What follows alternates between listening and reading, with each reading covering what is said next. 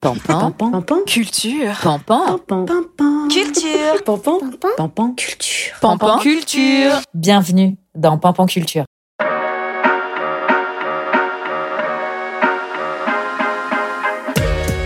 Bonsoir à tous. Nous avions conclu le dernier épisode de Pampan Culture il y a quelques jours sur l'annonce du Trianon de Pierre-Emmanuel Barré. Nous étions le 28 octobre et déjà en couvre-feu. 24 heures après, on nous annonçait le reconfinement. Mauvais timing. J'ai pensé à ce podcast pour que les gens puissent avoir envie de sortir, de voir, de rire.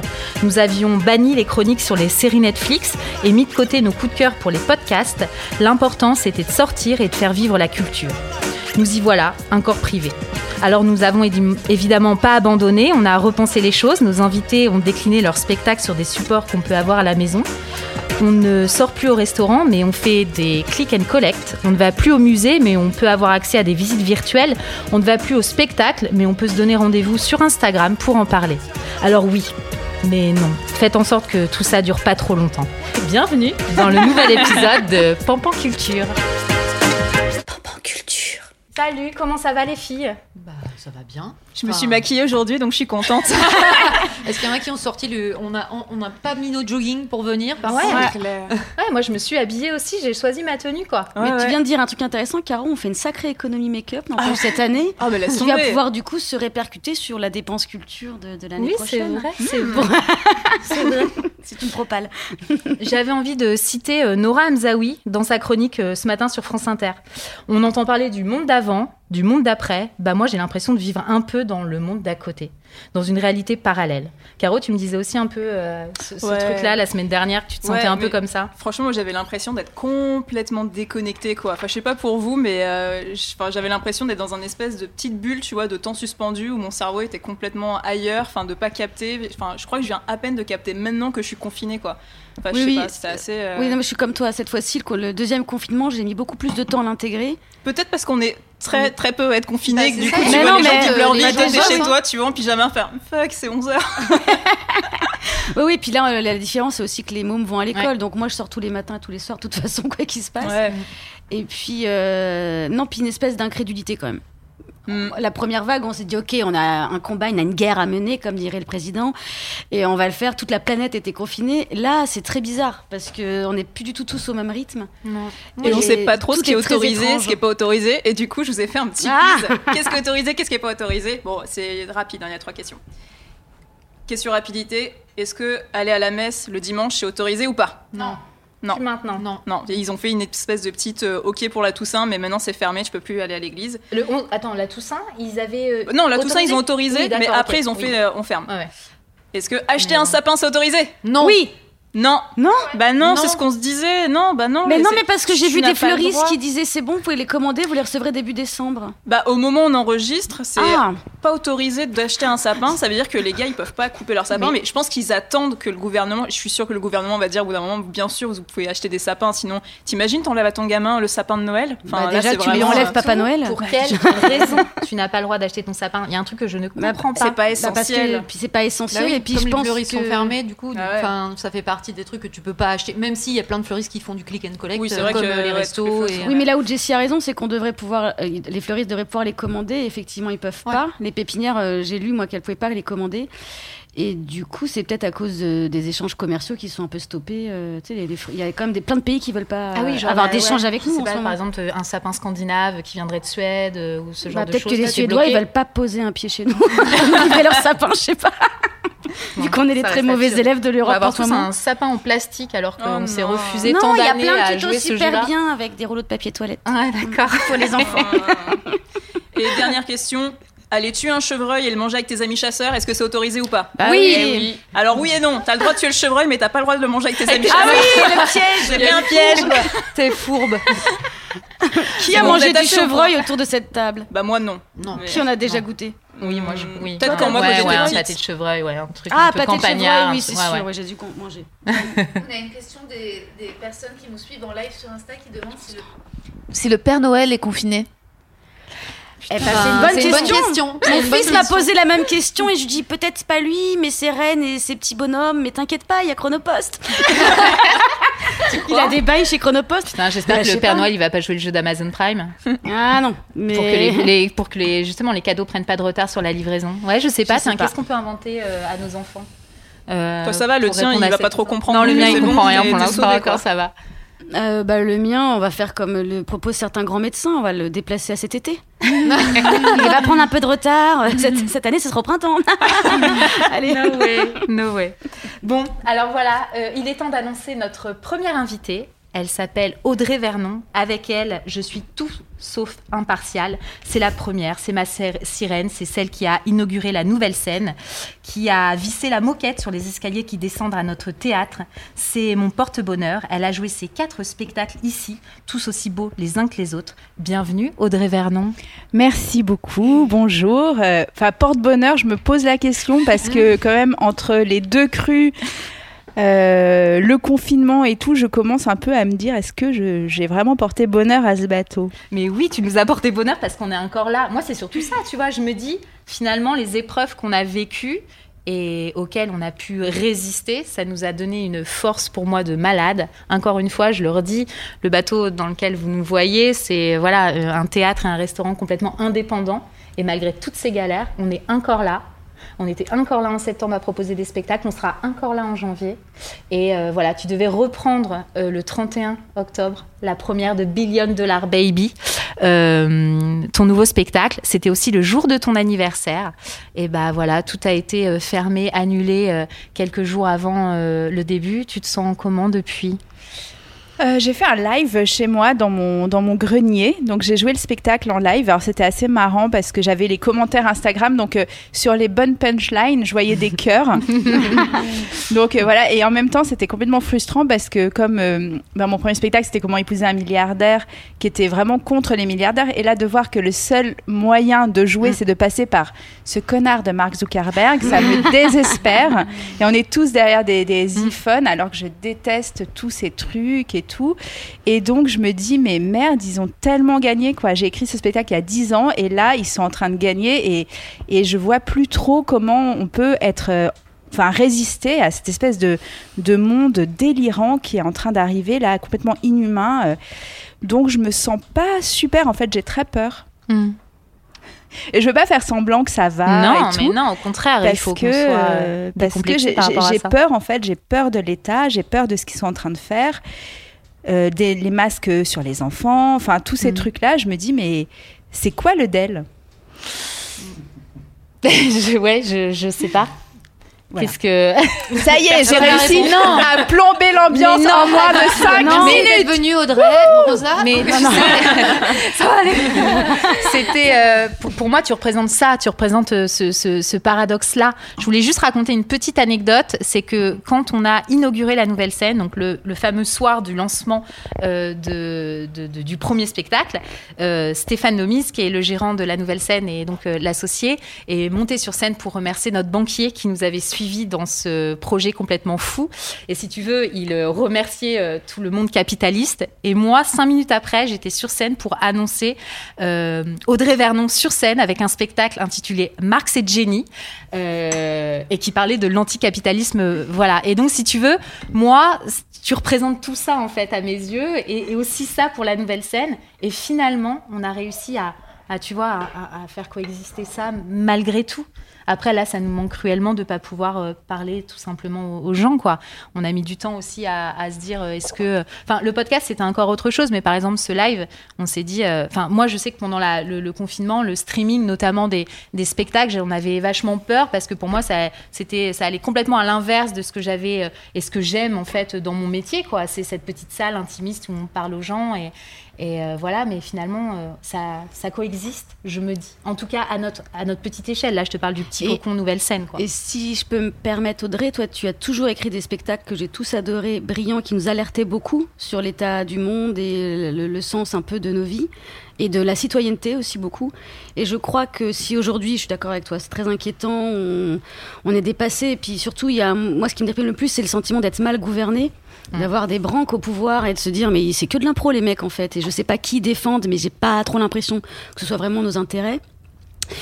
Euh, j'ai l'impression qu'au contraire, ça réveille beaucoup de conscience citoyenne et que au contraire, ça éveille pas mal d'esprit et qu'après cette histoire, on pourra moins nous la faire à l'envers et qu'il y a de plus en plus de gens qui ont envie d'être au courant euh, de comment euh, se, fait notre économie, etc., qui ont décidé de changer leur vie, qui ont décidé de de, de, de pas retomber là-dedans, quoi. Donc, au contraire, j'ai l'impression qu'il va y avoir peut-être Le fameux monde d'après. un monde d'après, euh, qui, ça, il va mettre du temps à se mettre en place. Ça va, les gens vont se disputer. On va pas être d'accord avec tout le monde. Il y a pour l'instant que deux camps très très forts qui s'opposent. C'est euh, soi-disant les moutons et les complotistes. C'est comme ça que je résume euh, ce qui se passe aujourd'hui. Mais je pense que ça va s'affiner, ça va devenir plus subtil. Je pense qu'on va avoir des spectacles peut-être plus exigeants et plus Enfin, c'est- là-dessus, même, tu vois, regarde la, la réflexion de Nora Hamzaoui euh, ce Mhm. matin, je la trouve très très jolie, presque philosophique. Euh, et du coup, on va peut-être au contraire avoir un monde un peu plus intelligent avec des gens qui réfléchissent plus. Ça se confirme en astrologie. Oh, Je suis la, Oh là là. astro. Euh, en fait, oui, ça se confirme parce qu'en astrologie, ça montre qu'on va vers plus de communauté, en fait, où la famille ne sera plus la famille de sang, mais la famille, la communauté que tu t'es choisie. Donc, on va vers moins d'individualisme et plus de, euh, je pense à la société, au bien-être de, de mes proches, c'est ça, de partage, ouais. Donc voilà, c'est pour compléter. Donc, euh, Il y a, quelqu'un qui m'a envoyé un message sur Facebook en disant Mais t'inquiète pas, euh, en février 2021, il va y avoir une révolution mondiale. Et genre, c'est sûr. Elle m'a dit Euh, C'est sûr. Alors les dates, si je me souviens bien, c'est le 12 décembre où il se passe quelque chose et 2021, je sais plus, mais je crois pas que ça soit février. Moi, j'ai vu qu'il ça par contre, ça s'arrange en avec Uranus. 2026. Bah, il se passe plein de trucs avec les planètes en ce moment. Il y a plein de planètes rétrogrades, donc c'est pour ça que c'est un peu. euh, mais on avait besoin de casser. Tu vois, c'est comme un château de cartes, quoi. Le château de cartes, on peut pas construire un truc plus solide dessus, donc faut que ça se pète pour pouvoir mieux reconstruire. Faut voir les choses comme ça. Ouais, mais là, ça, ça se durcit quand même. Bah, parce faut pas que en fait, c'est un peu, je pense euh, qu'on nous, on nous met, tu vois, un peu en dehors de nos limites pour qu'on puisse se dire non, en fait, là, je suis pas ok. Donc, euh, c'est avant peut-être qu'on aurait laissé passer, mais là, tout vient d'un coup. Donc, euh, il y a au bout d'un moment, tu vois, les révolutions, c'est comme ça que ça se passe. Oui, hein, mais là, tout le monde est OK. Les, les Non, c'est pas vrai. Regarde, non, les non, c'est lycéens. pas vrai. les lycéens, Oh, il y en a le plein qui blocages. nous portait bonheur. et ben voilà, c'est un signe. c'est pas le Regarde Le papillon, c'est le signe de la transformation.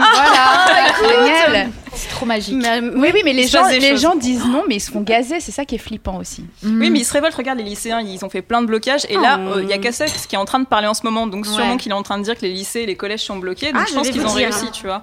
Euh, je voulais donner la, la parole à, à Rosanna euh, Audrey, qui a vu ton spectacle, qui a vu tous tes spectacles d'ailleurs et qui a adoré. Et elle a euh, Non, voilà une petite euh, chronique à, à, à- à dérouler pour te parler de, de Billion Dollar Baby. Alors c'est pas parce que tu ne joues pas maintenant qu'on peut pas parler de ce super spectacle qui s'appelle euh, Million- Billion Dollar Baby. Alors ça fait déjà plus de dix ans, Audrey, que tu as fait du, des inégalités sociales ton cheval de bataille. Euh, Il y a eu d'abord ton cultissime, on peut presque dire qu'il est cultissime, tant de fois que tu l'as joué, euh, euh, Comment épouser un milliardaire. Tu as parlé tout à l'heure, Jessie, de Marx et Jenny, mais il y en a, il y en a bien, et bien, bien d'autres, pardon. Euh, ce spectacle, Billion Dollar Baby, il aurait dû s'appeler euh, Cher à canon au départ, mais euh, peut-être que c'était un peu trop anxiogène comme titre de spectacle, donc tu l'as décidé de le changer au dernier moment.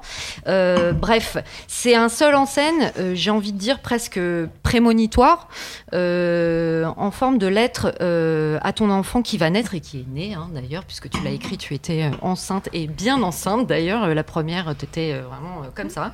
Euh, pour ceux qui ne voient pas, elle était très très enceinte. Euh, euh, dans ce spectacle, tu gardes, euh, je trouve, ce qui fait vraiment euh, la patte Audrey Vernon, c'est-à-dire ce ton irrésistible de fausse candide mais véritable euh, clairvoyante avec un texte fouillé, précis, ultra documenté euh, qui décrit avec toujours impertinence mais vraiment énormément de pugnacité euh, bah, le monde ultra capitaliste qui est le nôtre où l'argent euh, domine partout euh, et où l'écologie et l'être humain n'est toujours pas une priorité. Et c'est à la fois drôle espiègle, mélancolique. Il y a une vraie lucidité, mais aussi une poésie incroyable. Et au-delà de tout ça, j'ai l'impression que tu tentes surtout avec ce spectacle de nous donner ou de nous faire entrevoir bah, l'espoir. Alors peut-être que je me trompe, mais en tout cas moi je l'ai ressenti comme ça. C'est un spectacle euh, qui se termine et je veux pas dévoiler non plus euh, trop parce qu'il va reprendre ce spectacle Mm. en janvier, on espère évidemment. Euh, c'est pas, on espère d'ailleurs. Ouais, il, va reprendre en janvier, janvier, évidemment. Euh, en fait, à chaque partie, tu commences par dire je fabrique le poumon de mon bébé, les reins de mon bébé, euh, le cœur de mon bébé, etc. Et tu termines par dire que la dernière chose que tu crées, c'est l'âme de ton bébé. Et pour moi, quoi de mieux que le spectacle vivant pour éveiller bah, la curiosité, l'empathie et la passion chez un être humain? Et euh, c'est plus qu'un spectacle pour moi, en fait, ce Billion Dollar Baby, c'est presque une lettre d'amour, que ce soit au théâtre et à la vie euh, de manière générale. Et c'est. C'est hyper encourageant en fait. Donc tu vois, je te sens un peu pessimiste là ce soir, mais il faut vraiment te dire que tu nous donnes une force. Enfin, rien que d'être sur scène, tu nous donnes cette force-là de continuer à résister. Et c'est avec le théâtre qu'on fait ça, quoi. Donc euh, voilà. Tu es notre Maintenant Marianne, en train Audrey. de pleurer. J'ai envie de te poser une question pour te faire un peu rire. Euh, lors du premier confinement, tu militais pour que les théâtres restent fermés. Et j'ai l'impression que tu as un peu réussi ton coup finalement. ah mais c'est clair. Est-ce que tout ça c'est pas une manigance en fait secrète euh, pour qu'on achète ton livre qui va sortir bientôt et qui est le texte de ce fantastique spectacle que je ne conseille vraiment aux gens d'aller acheter, voir, euh, enfin tout quoi. Merci. Merci beaucoup, Rosanna. Bah, déjà, je voudrais te remercier parce que c'est vrai que ton soutien pendant toutes ces années a été très important. Bah merci à toi. Et ça, c'est vrai que, voilà, faut le dire que quand il y a des, des âmes qui suivent le travail, qui apprécient et tout, c'est, vraiment très, très encourageant et très motivant, très agréable et tout. Et il n'y a pas de questions là? Bah, bah, l'idée c'est que tu parles de ton livre Ah finalement. Euh, alors, ce qui, est, ce qui est marrant, c'est que le spectacle, quand je l'ai écrit, c'était vraiment un spectacle sur euh, l'État, le gouvernement. En fait, je suis partie du fait que euh, quelle, est, quelle est la réalité biologique dans laquelle on vit C'est donc l'eau, la terre et l'air. Et puis tous les trucs en plus, comment est-ce qu'on les explique à un bébé? Par exemple, comment est-ce qu'on explique à un bébé que, par exemple, on tue des bébés? On tue les bébés de notre espèce, on tue nos bébés, on bombarde, on les empoisonne, on leur donne des, smartphones et tous ces trucs-là. Euh, pourquoi est-ce qu'on travaille, par exemple, aussi? Pourquoi est-ce qu'on a inventé l'argent? Donc, essayer de, faire comprendre à un bébé tous ces trucs qu'on a inventés, qu'on a rajoutés à notre réalité biologique et qui sont finalement des, vrais, euh, des vrais trucs merdiques, quoi. C'est-à-dire, euh, par exemple, l'obligation du travail salarié, c'est un truc il faut 15 ans d'endoctrinement par l'école pour qu'on arrive à accepter qu'on va se lever pour aller bosser. Mais, euh, mais c'est un truc, en fait, c'est pas naturel. Et donc, j'ai étudié pas mal de choses en- chez les autres peuples qui, qui sont nos contemporains, qui existent toujours, qui sont les peuples premiers, les peuples autochtones, et qui sont encore dans le don, le contre-don, dans d'autres formes d'économie. Et je me suis dit, mais en fait, tout ça, on n'est pas obligé. Et je me suis dit, comment ça se fait que quand un, bébé arrive sur Terre, on lui dise, bon, bah, tu vas dépendre de l'eau, de la terre, de l'air et tout.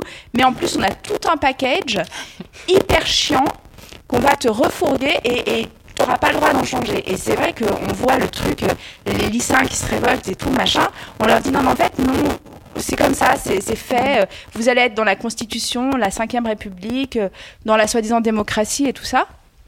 Et euh, c'est comme ça, et vous allez vivre comme ça jusqu'à la réforme des retraites et les retraites et jusqu'à ce que vous mouriez.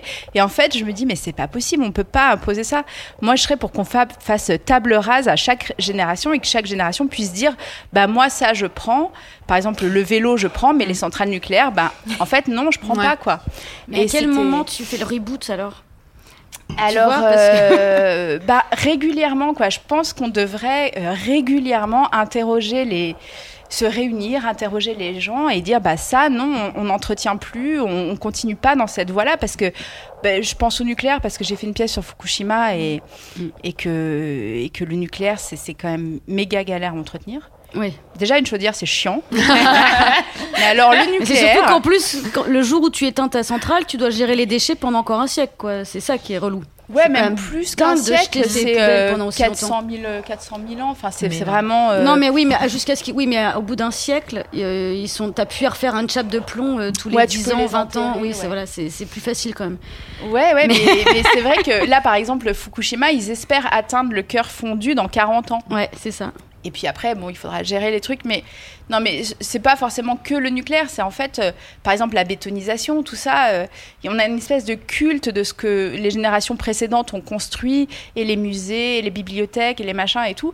Mais c'est une espèce d'énorme package et il faudrait qu'on puisse dire bah non ça euh, je, je je prends pas ça on s'en fout quoi or on passe 20 ans à apprendre aux enfants à l'école l'histoire des, des, des rois moi par exemple il y a un truc je me disais mais pourquoi est-ce qu'à l'école on n'apprend pas comment est-ce que les, les résistants en 40 ont fait pour gagner? Mhm.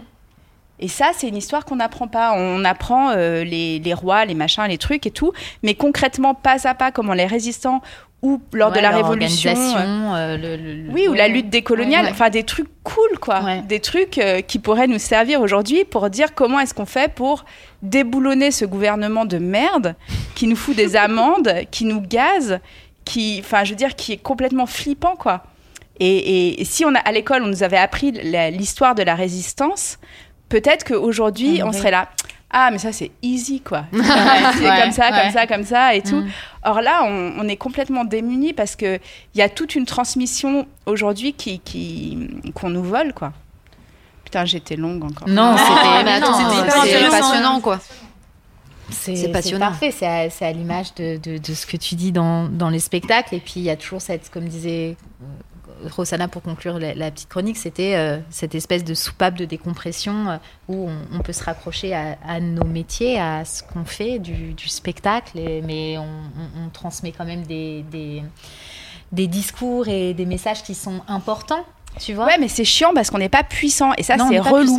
Ça c'est relou parce que nous on est là. C'est par exemple c'est comme les gens qui, qui nettoient les déchets dans les rivières, les machins et tout. Mhm. Pourquoi est-ce que c'est à des, des, des gens de réparer les conneries des multinationales et Mhm. tout? Et ça ça, ça, ça m'énerve parce Mhm. que je me dis mais c'est une énergie énorme et, et les mecs en haut donc euh, ça, attention 5 minutes complotistes. les milliardaires et tout. Je veux dire en haut ils sont très contents qu'on nettoie les rivières. Ils s'en foutent quoi, qu'on ramasse les bouteilles plastiques et tout. Ils sont là, ah bah c'est cool, ça les occupe quoi. Pendant ce temps, ils vont pas brûler des banques. Bon, alors. Donc, allons brûler ma la attention. mais non, mais t'as raison. En- mais, je trouve qu'il y a quelque chose de cathartique, tu vois, quand on vient quand même voir. euh, te voir sur scène, c'est que non seulement, peut-être, tu vois, ces choses-là dont tu parles, les gens ne les connaissent pas en- forcément quand ils viennent dans ta salle et ils repartent, ils ont ce savoir qui est hyper important et qui va planter une petite graine. Enfin, en C'est tout cas, moi, c'est ce que j'espère, quoi. C'est Ouais, que tu plantes une graine dans les cerveaux de tous ces spectateurs que tu touches, que ce soit alors à travers ces iPhones en ce moment que tu détestes ou euh, quand on pourra ben, sur scène. Et c'est là que ça commence en fait. La résistance, elle commence tu là. quoi. nourris l'indignation. Ouais. Et, euh, et c'est comme ça que ça commence, effectivement. Alors, déjà, les gens en s'indignant. Alors, c'est compliqué de changer nos habitudes et d'être cohérent avec euh, nos, nos, nos, nos désirs et ma- enfin, nos, nos- notre morale. Et je sais pas si vous avez vu, il y a Dupontel qui a fait un interview génial, ça s'appelle les Thinkerview Ouais, sur YouTube. elle est super. Mm. Il est fantastique et justement il raconte ça très bien. Je pense que tu adorais Audrey parce que lui il a pas, il a même pas encore ta force morale. C'est qu'il sait que commander sur Amazon c'est pas bien. Par exemple, il en est convaincu, il en parle très bien, un discours très intelligent et en même temps. Ce petit livre qu'il veut absolument lire, qui est extrêmement rare, qu'il ne trouve pas dans les librairies de son quartier, qu'elles ne peuvent pas commander parce que c'est maintenant tout de suite qu'il a besoin de le lire pour le bouquin, qu'il- le, scénario qu'il est en train d'écrire maintenant. tu vois, et il dit, et bah du coup je craque, et bah j'ai commandé sur Amazon, c'est mal, c'est mal, je m'en veux, mais en même temps je veux lire ce livre. Et donc je- en même temps il paye un artiste et en même temps tu vois, et donc il y a tout un, et donc il dit, je sais que je suis moi aussi corrompu. Et il y a un truc génial, cette interview est, C'est passionnante. bizarre. euh, li- C'est bizarre qu'il fasse ça parce qu'il se dit pas, mais non, mais jamais je donnerai un centime Mais à Jeff Bezos. Tout le monde n'a pas ta mourir. force morale. Mais Alors moi, j'ai arrêté morale. Amazon, mais c'est d'une Non, violence. savoir les moyens de Parce que du coup, j'ai arrêté aussi les séries Amazon. Putain, Et mais du coup, merci, Je que c'est un courage. Ouais, mais alors ça, pour le coup, j'ai l'impression d'être aussi puissante que si je perdais 15 kilos avec Weight Watchers en 3 mois. Là. Arrêter Amazon, c'est chaud patate. Franchement, Non, mais il y a plein de trucs. Il y a Recycli Livre, par exemple, où il y a plein de choses. il n'y a pas les séries Amazon. sur- Non, mais les séries Amazon. Il n'y a pas mais- Mrs. Maisel. Non mais, non mais il faut se rendre compte que Jeff Bezos, il s'est dit, les artistes critiquent Amazon. Comment faire pour que les artistes arrêtent de critiquer les conditions de travail dégueulasses, le fait que je nique la planète, que je brûle les invendus dans mes entrepôts Je vais les payer pour faire des séries. T'imagines Je vais leur acheter leur spectacle Mm. 350 C'est ce que 000 j'allais euros. dire, oui. euh, C'est- ouais, c'est- c'est- c'est- 350 000 c'est- balles Ouais, je pense qu'ils Ouais. donnent- ils dépensent Ils- beaucoup ouais. d'argent. Ouais. euh. Ils- ils- en tout cas, ils ont les moyens de le faire. mais venez, on fait un spectacle, les meufs. Vas-y, euh, oui. on le vend à Amazon et on finance euh, Audrey pour sa rébellion. Ouais, c'est clair, on va devenir tes mécènes. c'est une belle cause. Attends, alors Audrey, honnêtement, si t'as un Amazon qui vient et qui te dit j'achète ton spectacle 350 000 balles, Ah, tu dis quoi? Sachant tout ce que tu peux en faire toi avec ton éthique et ta moralité, est-ce que tu dis oui ou non? Non, mais c'est impossible. Pour moi, c'est Mm. comme travailler avec les nazis en 40. Bon bah tu es ma star, tu es notre Marianne. Voilà, ouais. Non, non, notre, tu es non. notre Audrey. on- Non, mais c'est juste parce qu'on se rend pas Marianne compte. s'appellera Audrey, tu Mais seras non. dans toutes nos mairies. Mais non, mais pas du du monde tout. d'après. Mais pas du tout. Mais c'est juste parce qu'on se rend pas compte. Mais Amazon, le mec, il est déjà, il a 200 milliards. Alors que moi, quand j'ai écrit Comment épouser un milliardaire, le gars n'était même pas dans la liste. J'ai écrit le spectacle il y a 11 ans. C'est vrai que c'est. Ouais, ouais, Il n'était pas dans la liste. euh, le mec, il a c'est un truc 200 milliards aujourd'hui. Dire que s'il veut, il peut, déjà, il va le faire. Il va foutre des satellites partout en orbite, comme l'autre psychopathe, là, Elon, Elon Musk. Musk. Ouais. Ouais. Et puis, en plus, euh, qu'est-ce qu'on va faire contre lui, quoi? Qu'est-ce qu'on peut On faire contre lui? Euh, j'ai retrouvé le journal de bord de la nouvelle scène du premier mois où Audrey euh, a écrit euh, toute son expérience et je voudrais juste vous lire Ah, une page. C'est, euh, on est le deuxième jour, on est le 26 juillet 2013. L'in- L'inauguration a été parfaite vue d'en bas. C'est donc c'est Audrey qui écrit. hein. Le discours d'inauguration euh, surprenait et Jessie avait les larmes aux yeux quand je suis montée sur scène. À la fin de la représentation, j'ai même eu une mini standing ovation d'une dame au premier rang. Jessie va pas tarder à venir me chercher, rouge à lèvres, robe rouge et chaussures. Surtout, ne rien oublier. Voilà, ça c'était le petit moment euh, nostalgique. J'en ai des frissons euh, Ouais, c'est parce que parce que ça nous remonte voilà C'est trop sept ans en arrière et c'était. Mais oui, Vieille, on est tellement vieille, quoi. Pas qu'on vieillit. On est sage. Non, mais Moi, ce qui est fou, c'est que tu dis qu'on a les larmes aux yeux, mais genre, mais qu'est-ce qu'on a chialé sur cette nouvelle scène Ah. Mais moi, je, je crois que tous les soirs, j'étais en pleurs, de par l'émotion que ça nous procurait, et puis de par aussi de la dureté de ce qu'était aussi de lancer ce business-là. Vraiment, j'ai versé euh, toutes les larmes, euh, limite euh, aller sur 7 ans, autant qu'un chagrin d'amour, qui a duré aussi 7 ans d'ailleurs. Mais vraiment, oui, qu'est-ce qu'on a pleuré euh, toutes les deux Beaucoup. La, la- la seule fois où on n'a pas chialé, bizarrement, c'était la veille du, du reconfinement. Oui, on était ici. On était ici et on était juste genre, euh, ah ben on joue pas? Ah ben non, on joue pas. Ah bon, on va fermer le théâtre? On va fermer le Ah ouais, théâtre on va fermer le théâtre. indéfiniment. Et ben écoutez, c'est pas grave. Ah, et nous, vous avez un petit peu bu du coup. On a bu, mais ce qui était hyper drôle, c'est que je suis montée sur scène. Je suis montée sur scène pour annoncer le spectacle de jeudi soir, donc le dernier spectacle qui clôturait. Je suis montée sur scène et je dis, ah et maintenant, mais là, là, là. Et puis je suis sortie de scène et puis d'un coup, je suis là. Oh putain, je me sens hyper bien. Et puis après, je me suis dit, attends, tu te sens hyper bien juste parce que t'as pris un micro et que t'as parlé sur scène Ouais. juste 5 minutes. Ouais, ah ouais, t'es vraiment malade 10 quoi. secondes quoi. En fait, je me suis dit, je suis beaucoup plus addict à la scène que ce que je crois. Hmm. Parce qu'après, j'étais là, ah non, mais je me sens hyper bien, mais pourquoi? T'as Ah, pris, bah oui. ben, t'as pris ton, ton, ton, ton shoot quoi. Ça a duré absolu- ça a dû durer 30 secondes. Mais je trouve plus, que c'est euh, intéressant parce que tu regardes des stories, tu vois, sur Instagram et tu vois que t'as plein d'humoristes qui sont là, genre, oh, mon métier me manque. je, je sens que les humoristes sont un peu en dépression en ce moment et tous les gens de scène, du coup, mais je sais pas comment vous le vivez, les filles, mais ça doit être un peu euh, particulier ce moment-là où tu t'es privé de ton métier, quoi. Ouais. Mais, ouais, mais je crois que c'est l'adrénaline. C'est plus le côté drogue qui me Ouais, manque. ouais, ouais. Le stress, l'excitation, les, les applauses. côté substance. votre. Bah, c'est- ouais. C'est du lien social, quoi. Ouais. C'est du lien social. Euh, en effet, euh, c'est vrai que ce qui est inquiétant, c'est de se dire si la vie, c'est juste euh, métro, euh, boulot, dodo, et pas théâtro, et pas cinémo, et pas ho ho, cocktailo. c'est un peu.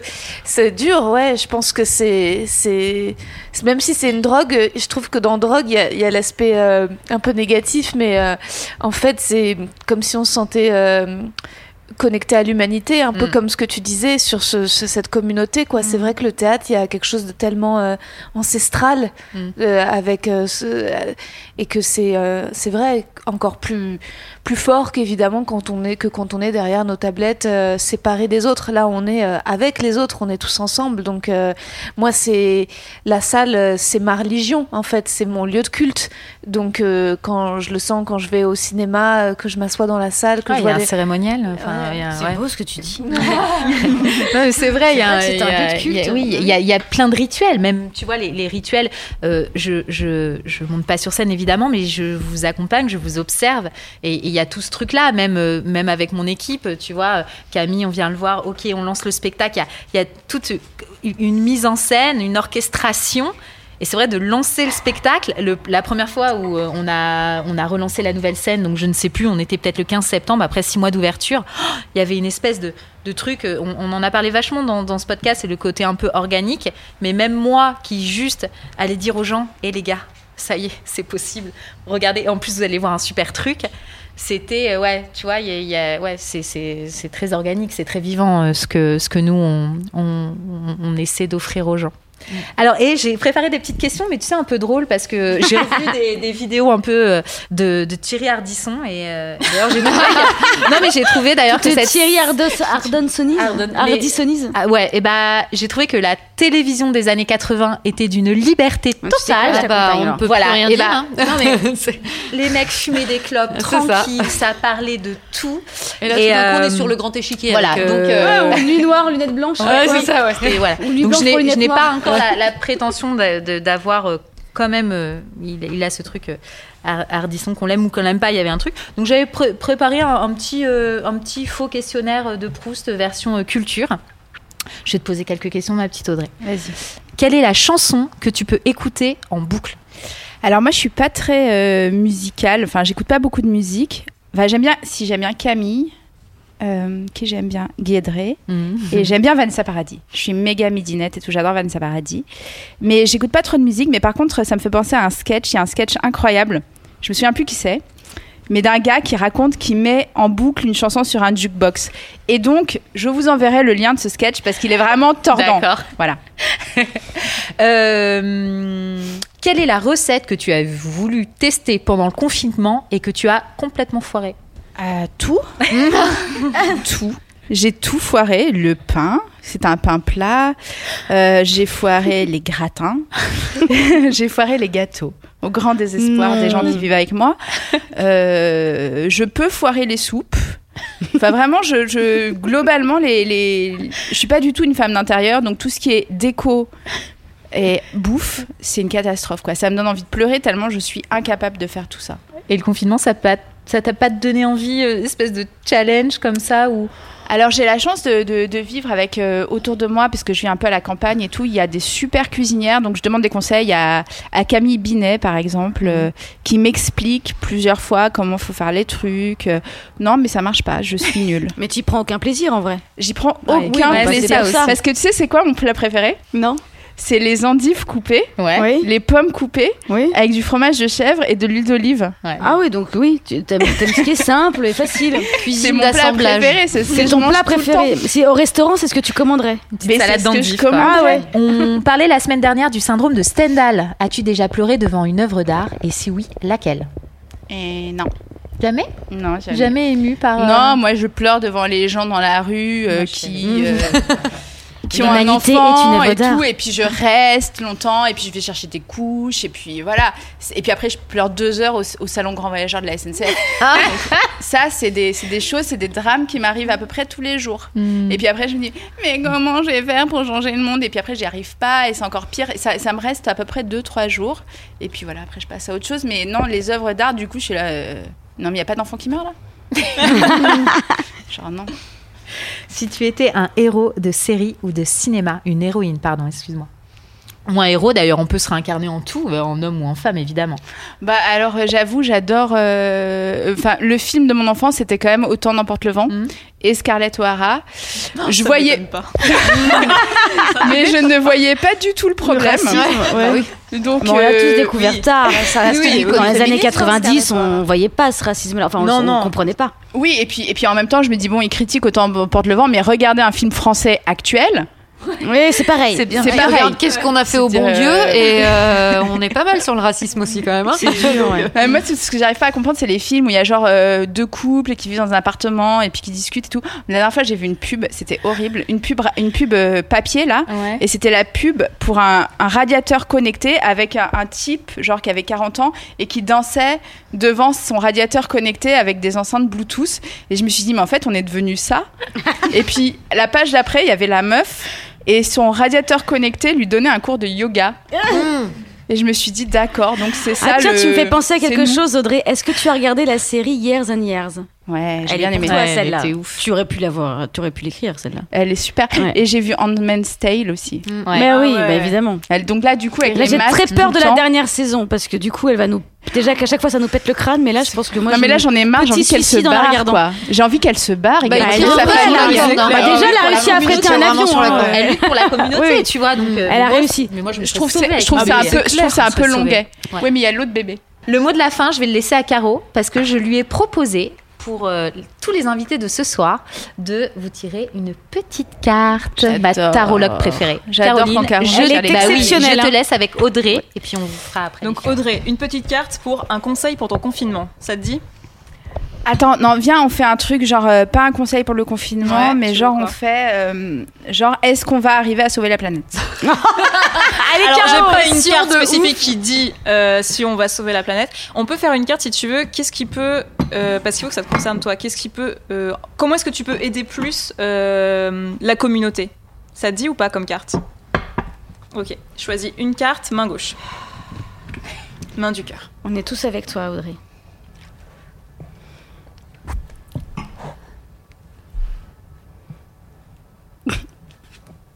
Fais voir. Alors, elle a tiré le 7 de bâton. Le 7 de bâton, c'est pour les gens qui se foutent la pression. Ça veut dire, j'ai l'impression de toujours courir à gauche, à droite, de jamais pouvoir me poser, de toujours devoir sauver la veuve et l'orphelin. Enfin, il y a toujours ce côté-là de je me mets la pression toute seule. Si tu continues comme ça, tu vas pas y arriver. C'est-à-dire qu'il faut, ouais, faut arriver à faire une pause, à prendre priorité par priorité. Parce que si tu continues à avoir tu vois un peu le côté de je suis ouverte à tous les problèmes et je regarde tout ce qui va pas et tout, en fait, ça va s'accumuler, s'accumuler et tu peux pas euh, progresser comme ça. je vais décéder. On décède tous à un moment, mais c'est c'est pas ça, c'est pas cette carte qui te fait mourir.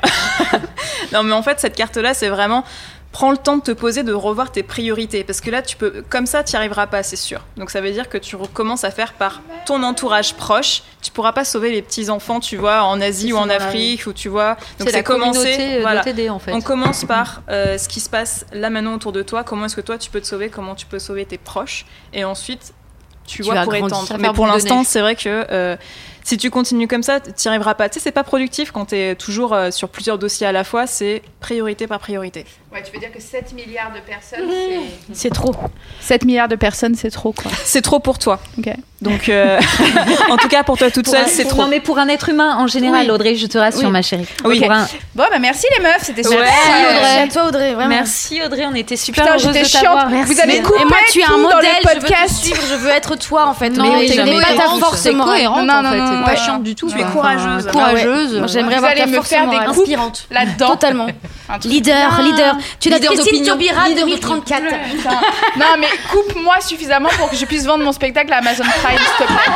Ah, voilà Faut pas rester sur ça. Mais oui, parce qu'avec des millions, tu pourrais créer une communauté hyper puissante. Parce qu'il faut de la thune pour faire campagne. Et paf, on t'élit présidente et paf, tu changes le monde. Ouais, mais c'est Voilà. comme les vendeurs d'armes, non? Il y a un moment donné, je pense que t'arrives pas à faire la paix avec ton Alors, âme. je suis quoi. désolée, mais c'est ce qu'ils disent dans Batman. Tu peux pas sauver le monde si tu acceptes pas ton bad, euh, Ton vois, côté le karma, Ouais, quoi. Il faut d'accord, le yin et le yang, ouais, quoi. ouais. Ah ouais, C'est quoi dans le Batman yin? C'est le bien et le yang, c'est le mal ou c'est l'inverse? Hum, blanc, noir, oui, c'est. euh, Euh, oui, après moi j'aime pas trop de ça. C'est en fait moi dans l'ésotérisme j'aime pas quand on dit le noir c'est le mal et le bien c'est le blanc Je suis parce que d'accord. je suis pas Oui. en Là, c'est accord dégueulasse avec ça. pour les noirs. Mais c'est vrai que le.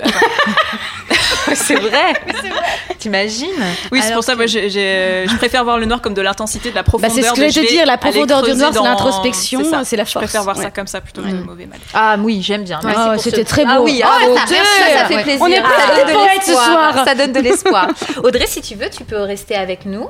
Ou euh, tu peux. on- on- voilà, on a des choses à manger et à boire. Euh, je vois. euh, hors champ euh, Colline Carto qui est arrivée, qui sera aussi euh, notre invitée de, de tout à l'heure. Et je propose à Rosa de prendre ta place, ma chérie. Hop, et tu peux te mettre à sa place. Caro, tu nous as habitués à des super chroniques musées, expos. Malheureusement, tu n'as pas pu sortir Non. ces dernières semaines. Non, je suis restée tu- en pyjama. Qu'est-ce que tu vas Euh, nous raconter En plus, franchement, c'est bizarre parce que moi, quand je vais pas bien, euh, je vais au musée pour que ça aille mieux, tu vois. Et, euh, et j'avoue que j'ai eu un- une journée où ça allait pas et j'ai pas pu aller au musée et j'ai vu que j'avais pas mon petit truc, tu vois, pour me remonter le moral. Ça m'a vraiment manqué. Donc, euh, ce que j'ai fait, c'est que j'ai regardé des films qui parlent d'art sur Netflix. Alors, euh, j'ai regardé deux films Netflix, un film qu'il faudra télécharger ou euh, acheter légalement. Euh, le premier film, on va commencer. Alors, c'est La Passion Van Gogh. Donc, c'est sur euh, le peintre Vincent Van Gogh. C'est un film qui est vraiment très très beau. Je sais pas si vous l'avez vu passer euh, sur Netflix ou si vous l'avez. Non, personne. Non, je l'ai pas vu passer. Euh, Schnabel, c'est ça?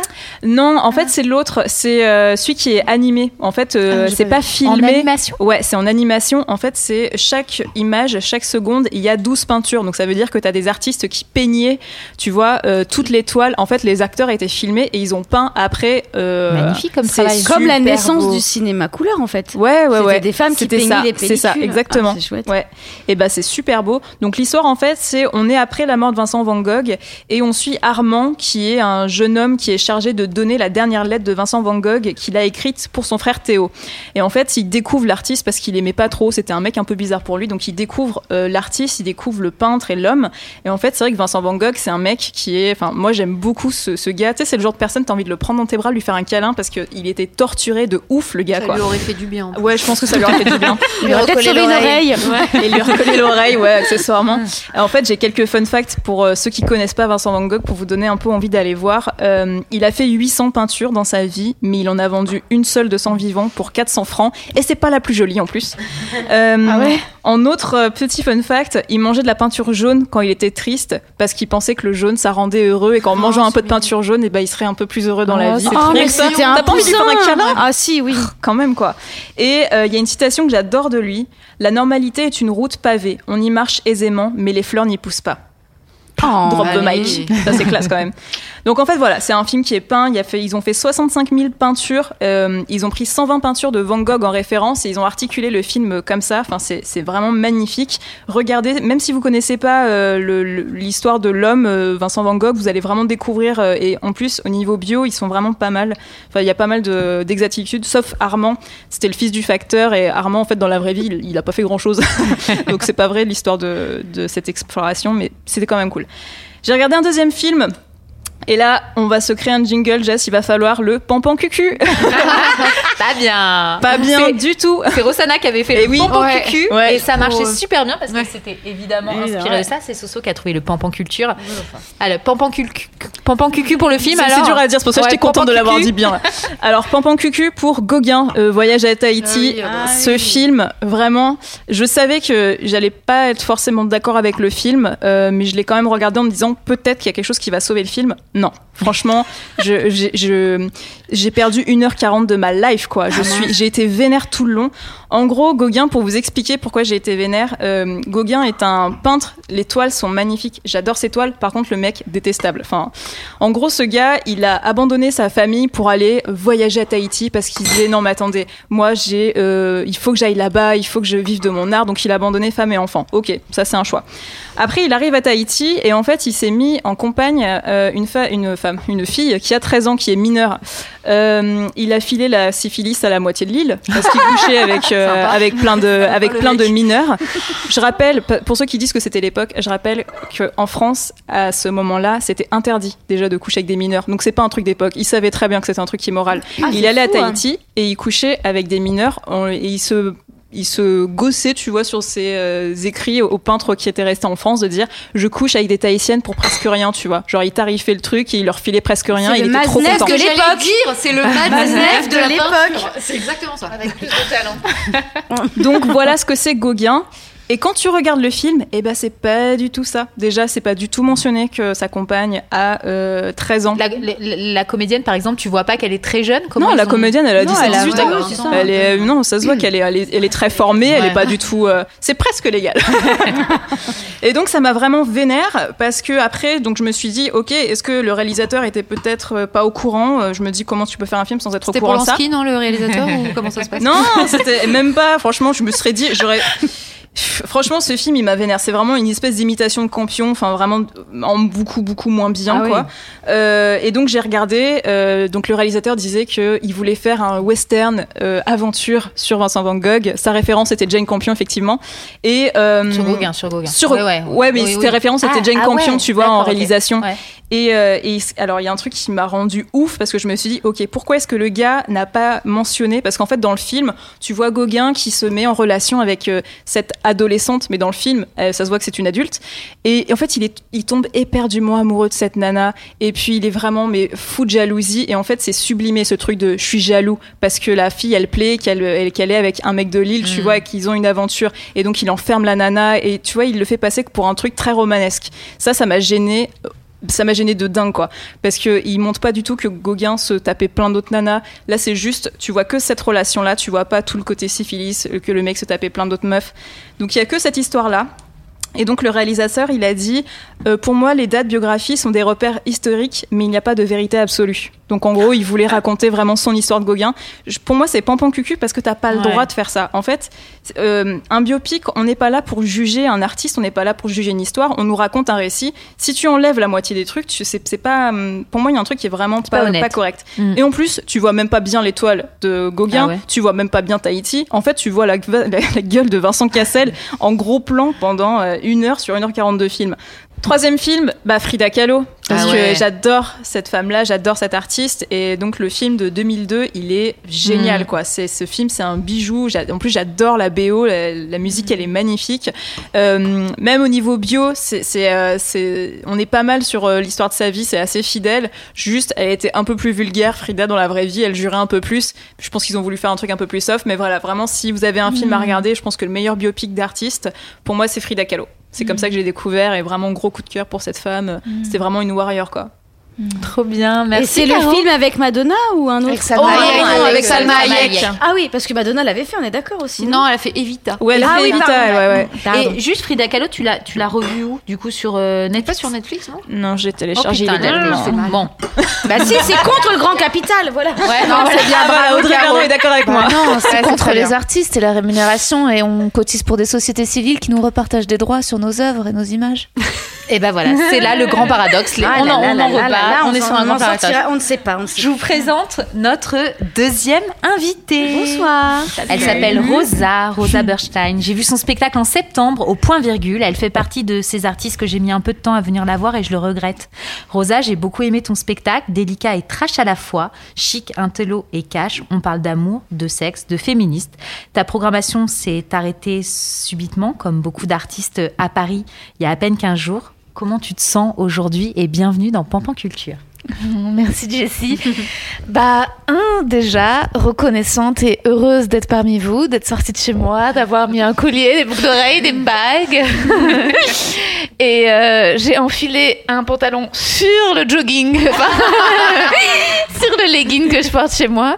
Et euh, ça fait du bien de, de voir des êtres humains et je suis très heureuse d'être à la nouvelle scène et ça me fait très plaisir d'être avec vous. Sinon, je me sens bah, un peu à fleur de peau, Mhm. euh, c'est sûr. euh, un peu en manque de contact humain et de contact du public et de partage. Et évidemment, euh, inquiète. euh, parce que c'est pas pour aujourd'hui que je suis inquiète, c'est pour l'avenir de manière générale. C'est-à-dire que je me dis, mais comment ça va repartir en décembre, en janvier? J'ai- un peu peur de l'énergie euh, dans laquelle on va être. C'est-à-dire euh, euh, qu'à un moment, tu as envie de lancer un spectacle et là ça veut dire comment il va falloir communiquer avec les gens? Leur dire euh, euh, venez bah venez pas bah venez bah je sais pas enfin moi juste avant qu'on soit reconfiné j'avais euh, genre choisi mon icône de petite flamme sur ma nouvelle affiche pour dire ah voilà maintenant le lundi le couvre-feu c'est le lundi plus le mercredi. Et en fait je me dis qu'à force de donner des informations aux, aux gens euh, comment est-ce qu'on va réussir à, à garder la confiance du public et leur envie de sortir et leur euh, et leur et aussi euh, leur leur euh, voilà qu'ils se sentent en sécurité. Donc ça c'est des réflexions très individuelles individualistes sur notre pas du métier tout, mais je Non, crois qu'il ne faut pas que tu t'inquiètes pour ça. J'ai l'impression que les gens ont très envie de ressortir et de revivre une vie normale. La résilience, elle est assez puissante. C'est prouvé en Chine, avec euh, même avant, hein, avec le H5N1 et la grippe porcine, dont ils avaient été sévèrement touchés au début des années 2000. Ça redémarre. Donc euh, ça, t'inquiète pas, le public, il, il reviendra. Mais par contre, il faut juste qu'on arrive, nous, à dégager le coronavirus de chez nous, c'est tout. Mais Ouais. ça, Non, ou vivre pas très avec, parce pour que, ça. Tu vois, on, on parlait des, de nos salles de spectacle, euh, donc le point virgule, et, et je mets en parallèle la nouvelle scène, on est à peu près sur la même configuration de salle. Euh, on a adapté, on a réduit la jauge, on a masqué les gens, on leur a donné du gel hydroalcoolique dès qu'ils rentraient dans la salle, on s'est adapté au couvre-feu, on a mis les spectacles à 19h alors que c'est un horaire qui est pas évident entre guillemets dans notre métier, mais bon, qui était quand même un horaire particulier. Jusqu'où on, on- on va aller Je comprends ton inquiétude. Moi, je, je le partage aussi. Euh, à- euh, Colline et, et Audrey euh, sûrement aussi. C'est de se dire. euh, moi aussi, je crois euh, au pouvoir de résilience euh, des spectateurs et Ouais. je crois fondamentalement à, à l'envie d'aller au théâtre parce que parce que voilà parce que je crois qu'on est animé en tout cas du, du- de la même envie par rapport à ça.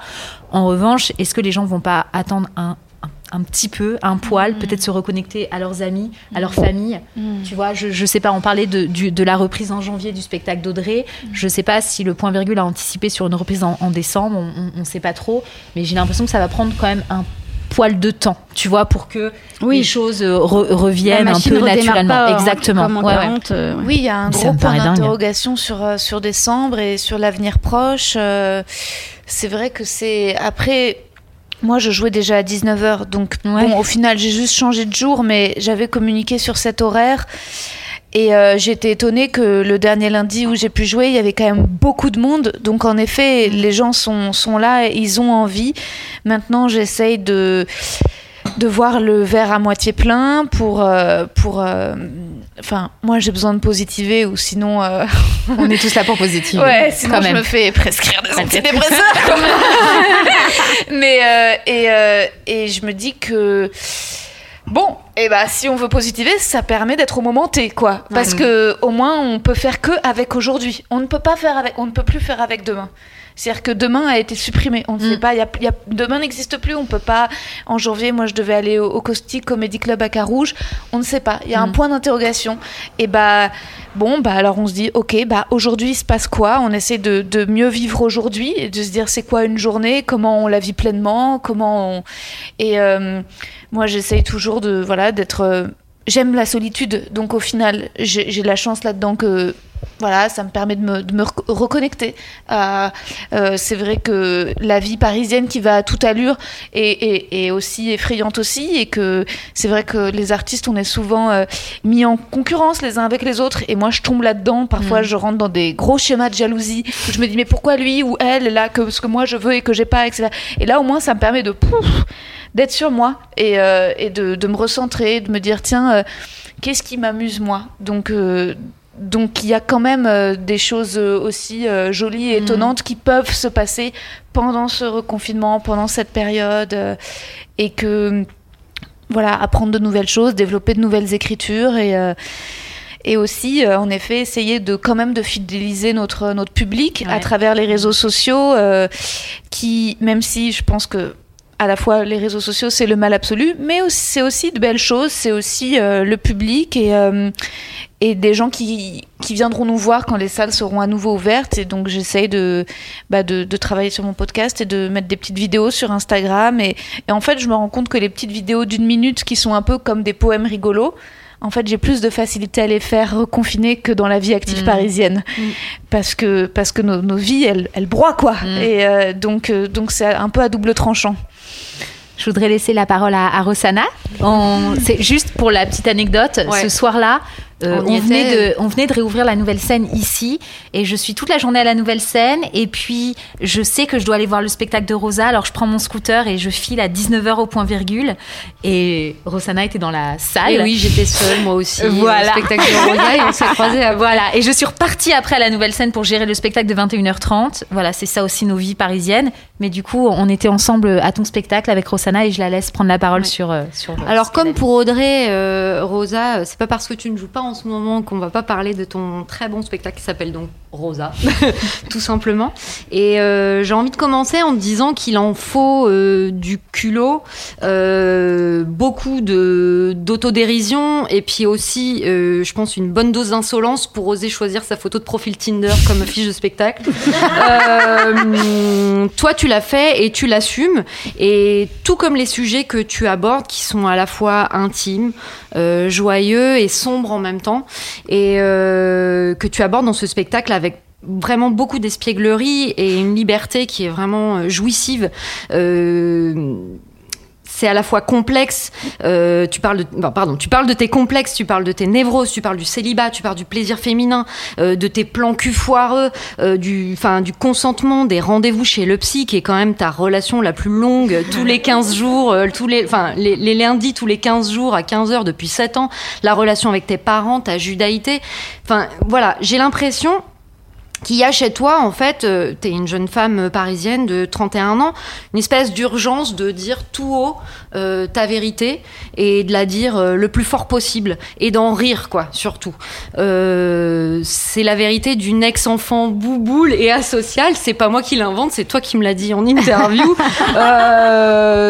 Enfin voilà, c'est aussi le- la vérité d'une ex-comédienne au parcours ultra classique qui a été presque guérie par le stand-up, euh, qui avec l'apprentissage de la blague, de la punchline, a retrouvé sa propre voix, euh, a repris euh, sa parole, enfin ton jeu en fait, je J E.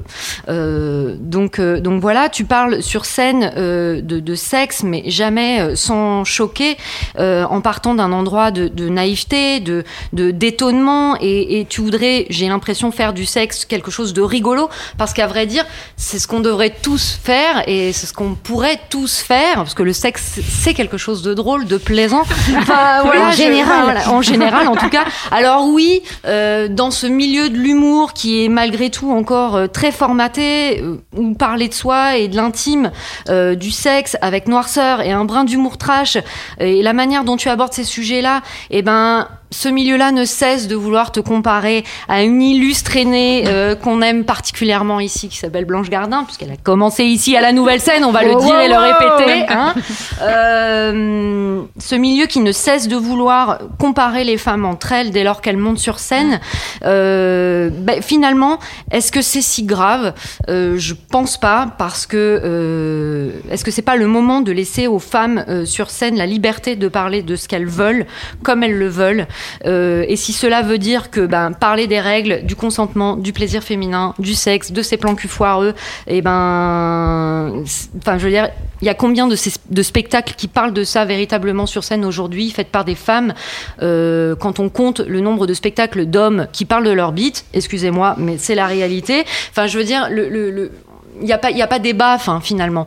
Donc euh, voilà, toi tu parles de ça euh, sur scène, tu en parles très bien avec euh, tout le plaisir de la comédienne qui un peu comme euh, une enfant qui découvrirait une nouvelle passion, euh, se jette à corps perdu dans, dans ces sujets-là. Et il y a vraiment, je, je parle d'espièglerie, mais il y a, y a cette curiosité, il y a, y a pas de tabou, c'est un naturel. Enfin, t'es là avec ton naturel à toi et une lucidité malgré tout sur les rapports humains et euh, entre le rire et puis une certaine folie.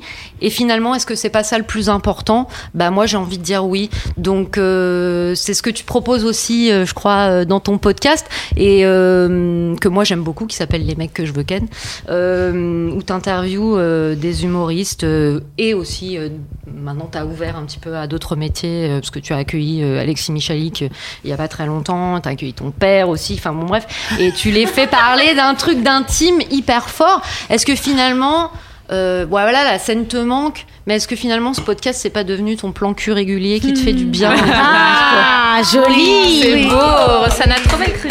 Elle retombe bien sur ses patounes. Dis donc, ce serait pas une grande journaliste Merci. Je ne sais pas. Merci Rosanna. Bah, merci à toi. Merci. Et, et pour reprendre ce que disait Audrey, euh, c'est vrai que c'est, on fait pas ce, ce métier tout seul et vraiment on a besoin d'être euh, d'être accompagné. Et quand tout d'un coup, eh ben, il y a des personnes euh, comme toi et Jessie qui prennent le temps de venir voir nos spectacles et d'avoir des mots et de nous appeler et de nous de nous donner derrière leurs sentiments. Eh ben, c'est indispensable. C'est que comme ça qu'on grandit, en fait. C'est que comme ça qu'on réfléchit et, et puis qu'on se sent aussi protégé. Et euh, je suis vraiment très touchée euh, par tes mots, je me reconnais à 10 000% Et oui, pour revenir sur Blanche Gardin, en fait, euh, je crois qu'il faut assumer la chapelle. En fait, du stand-up. C'est un peu comme en psychanalyse où tu as des lacaniens et des freudiens. Moi, je suis une blanche gardienne. Mais, enfin, parce que je crois qu'elle a. Enfin, il- faut, il faut. Elle a tellement bouleversé le, le- le stand-up français. Elle a tellement créé, ouvert une voie. Et en fait, maintenant, eh ben, il n'y a, plus qu'à avancer euh, dans la voie qu'elle a ouverte, en fait. Il faut pas, justement, au contraire, se dire de, de la refermer sur elle. Et c'est vrai que et, enfin, lui dire merci. Enfin, lui, merci d'avoir osé, d'avoir permis et d'avoir euh, eu l'audace, euh, tout d'abord, euh, de cette parole si intime du jeu, J-E. Et, euh, et puis, euh, en effet, le podcast me permet de. euh, c'est mon plan cul régulier, c'est clair. Bah ouais, c'est vrai que le podcast c'est super intime et, et que et que ça permet la longueur de d'installer un climat pendant longtemps, euh, d'aborder plein de sujets et exactement comme tu le dis, c'est vrai que moi le, le sexe je trouve ça très rigolo. Je trouve ça très rigolo en fait et, et, et que le podcast permet encore une fois d'aller interroger plein de d'endroits, d'idées, de choses qui ensuite pourront peut-être se retrouver euh, se- pourront se retrouver dans un spectacle, dans une vanne. Mais en fait, dans, dans une vanne, il y a un truc très euh, écrit. Et là, le, le podcast, c'est presque le moment où bon, bah, les gens peuvent voir nos, nous penser ou réfléchir sans, sans avoir euh, en premier lieu, quoi, sans, sans montage derrière de notre pensée pour qu'elle devienne euh, une blague. Et, euh, et oui, bah, c'est vrai que j'adore ça, euh, et, que, et, ça et que ça me permet de continuer à avoir une voix et que c'est vrai que je ressens une urgence. J'ai l'impression de... Mais oui, oui, euh, de peut-être de rattraper. Je pense que MeToo m'a beaucoup euh, bouleversé, le mouvement MeToo. Que moi, je suis comédienne depuis, euh, voilà, active, en travaillant comédienne depuis 10 ans, et que j'ai appris à me taire pour pouvoir faire ce métier, et que et que j'en ai souffert, mais que que j'avais pas vraiment de mots en fait, que je me disais bah c'est comme ça qu'il faut. Faut, faut pas avoir l'air d'avoir une grande gueule, sinon tu vas leur faire peur. Et que je me suis beaucoup euh, niée, quoi. Et qu'en fait, avec le mouvement MeToo euh, et mon arrivée au stand-up, j'ai vraiment retrouvé ma voix. Euh, je me suis vraiment autorisée à, m'exprimer et, que, c'est vrai que j'ai envie de dire plein de choses et que d'ailleurs le, le spectacle de semaine en semaine, je rajoute, j'enlève. Je... Et c'est ça qui est frustrant, c'est de me dire ah je peux pas tester ça, j'aurais bien aimé voir si ça réagit ou si c'est moi toute seule parce qu'aussi le stand-up c'est vraiment euh, la démocratie quoi. C'est-à-dire que le rire ou pas, il faut que les gens y valident, Ouais. que ça Ah, Il existe. y a un travail très solitaire et Mhm. pourtant vous le livrez à, euh, au jugement entre guillemets de, de, de tous quoi. Donc c'est vrai que c'est euh, particulier comme practice quoi. Clairement. Mm. et, euh, et que j'entretiens que j'essaye d'entretenir avec euh, voilà avec le podcast en interrogeant euh, mon rapport aux hommes à l'amour et aussi à la sexualité et en me disant voilà je, je renonce pas à l'autre. Enfin là j'ai plein d'épisodes qui, qui vont sortir dont je suis super excitée. Puis je me dis c'est aussi une façon de connecter avec les gens parce que parfois je, je reçois en ce moment j'ai reçu un mail de, de quelqu'un qui écoute le podcast en Chine et qui me dit je l'écoute sur les montagnes de l'Altaï. Et donc je me dis waouh C'est belle, incroyable quoi c'est incroyable. Donc euh, donc je me dis bon en fait euh, c'est pour ça qu'on fait ce métier quoi. Finalement c'est pour échanger des mots et essayer de d'avoir voilà une espèce de, de parole euh, et que et je me dis bah j'ai de la chance d'arriver au moment où le podcast existe parce que Mm. c'est vrai que voilà on a connu un moment où tu avais les, les médias centraux et que bon euh, après dans les médias centraux il y a des très grands journalistes. Il y a Rossana Di Vincenzo de Télérama. Mais, mais euh, que sinon au- au-delà de ça euh, comment euh, voilà comment on se comment on existait quoi et que bon bon le podcast ça permet de balancer des trucs comme ça puis ceux qui nous trouvent nous trouvent et, Ouais. euh, et on et on Ouais, c'est une vraie liberté. Je rajoute petit coup de cœur aussi pour un autre euh, Ouais. jeune homme programmé à la nouvelle scène, Sébastien Marx, Ah ouais. qui raconte dans un des épisodes de, des mecs que je veux ken un plan à trois, mais mythique, quand il était à New York. mais quand tu connais Sébastien, qui est Je l'imagine pas dans un plan à trois. C'est à mourir de rire. Il faut que tu l'écoutes. D'accord. Où il se fait pécho par une nana dans un Mm. bar où il travaille. Et Mm. en fait, la meuf veut euh, coucher avec lui, mais il y a son mec qui veut regarder. Mm. Et donc après, il est chez lui et les deux font l'amour dans son lit. Et lui, il est obligé d'être là alors qu'il veut les dégager de chez lui et tout. Mais c'est à chialer de. Génial. Vraiment, et que tu arrives à faire sortir ça de quelqu'un comme Sébastien Marx, qui est quand même. euh, À l'américaine. Il y a cette mignon pudeur et à tout. l'américaine, Ouais, quand même. Cette espèce de pudeur et tout. Et là, tu dis, mais c'est le feu sous la glace, en fait, Sébastien Marx, quoi. Ouais, Enfin, ouais, tu ouais. t'y attends pas du tout, quoi. Sébastien. Marx, tu es sur notre Insta Live, on parle de toi. Sébastien Marx. Et il y a plein de pépites comme ça dans, dans les podcasts, euh, enfin Mm. dans tes podcasts là, euh, tu leur Mm. fais vraiment, t'arrives vraiment à, à parler de l'intime avec eux et, et sur les, enfin voilà, on, on évolue dans le milieu du, du- de l'humour, du Mm. one man show, du stand-up, etc. Et c'est pas des choses, euh, tu vois, que, que certains garçons vont oser euh, raconter. euh, Enfin, tu vois, Tu parles en avec- interview ouais. carrément pas. euh, toi peut-être un peu plus. Ouais, mais- mais, elle, elle- t'as parlé avec Thomas Poitvin que j'adore, c'est les perruques de Thomas. Et Rosa lui disait un truc, c'est tu es plus vu par les femmes et les mecs sensibles. Et ça, j'ai trouvé ça assez drôle que on catégorise les mecs sensibles parce qu'on partirait du principe que les mecs ne parleraient pas vraiment de leurs sentiments ou de leur sexualité, tu vois, et que ça serait ceux qui sont un peu plus sensibles, avec lesquels tu à, euh, vois, à, à toucher un peu plus à leur intimité. Et c'est vrai que finalement, il y en a assez peu qui se livrent sur, euh, sur ça, tu Oui. vois, euh, sur scène en tout cas, où c'est des trucs un peu plus euh, euh, basiques, des, des bonnes vannes, parce qu'il y a de l'esprit, il y a tout ça. Mais c'est vrai que ce truc de mec sensible, j'aime j'aime bien l'idée. Je trouve ça assez drôle, sans vouloir les catégoriser, mais C'est je un trouve peu ça un, chouette. podcast anti-mal alpha en fait, non? Ouais, c'est vrai, complètement. Et, et je pense qu'il y a un désir, eux, d'eux, Ouais. en fait, de Ah livrer ouais. ça. Ouais. Et, euh, et que les humoristes ont cette générosité. C'est pour ça que j'invite surtout des humoristes. J'ai testé des épisodes avec d'autres corps de métier où certains se sont pliés à l'exercice euh, et c'était intéressant. Mais. hum, en effet, le- les médias très courts de 3 minutes où on doit sortir des blagues ou alors les vidéos promotionnelles où en fait le problème pour moi c'est que en France il faut avoir l'air euh, d'aller bien Ouais. et euh, faire des blagues et euh, et puis euh, rassurer en fait. En fait rassurer euh, que ce soit les chaînes ou les prods tout va bien se passer. Vous pouvez dire euh, cocher les assurances je prends plus de la coke. En gros. Et, euh, et alors que le, le podcast c'est et je crois que les humoristes mine de rien ils sont quand même un peu biberonnés de ce qui se passe aux États-Unis. Et le podcast à l'américaine c'est Ouais. Parler de la faille, parler Mm. de la faille, de l'angoisse, parler de ce qui a été. Les, les Américains parlent beaucoup euh, de 12-step programme et de comment ils ont surmonté leurs addictions. Ouais. Euh, donc il y a une vraie parole là-dessus, Mm. honnête, hein, sur euh, les, les Américains parlent beaucoup de l'échec. Et, euh, et en fait, je pense qu'en France, on a envie aussi. Et, et notamment, les humoristes ont toujours une exigence de vérité, je trouve, encore plus parfois que que les acteurs Mm. qui, hélas, sont tellement esclavagisés par le désir de l'autre Mhm. qui s'empêchent. Alors que les humoristes ont, à un moment, choisi de d'avoir leur discours.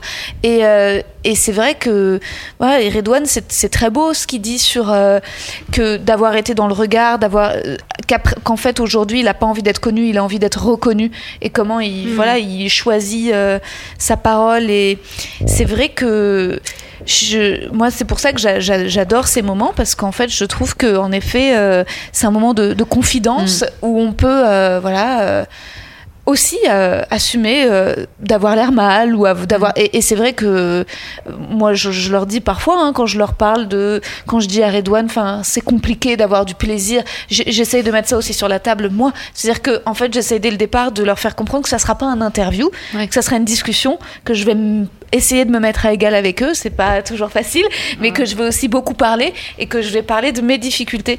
Et en général parfois quand quand s'ils sentent que moi je suis sincère et que je je vais pas mentir et ben ça leur permet d'assumer et, et après euh, du coup, comment tu fais ta mise en place pour euh, avoir cette discussion, vu que c'est pas une interview? Est-ce que du coup, pour déformaliser un peu l'exercice, tu euh, vous vous êtes installé en mode on boit un coup entre potes, ou est-ce que tu as des petites astuces pour permettre euh, cette sincérité-là? On boit pas du tout un contre non, non, non. C'est bien plus trouble que ça.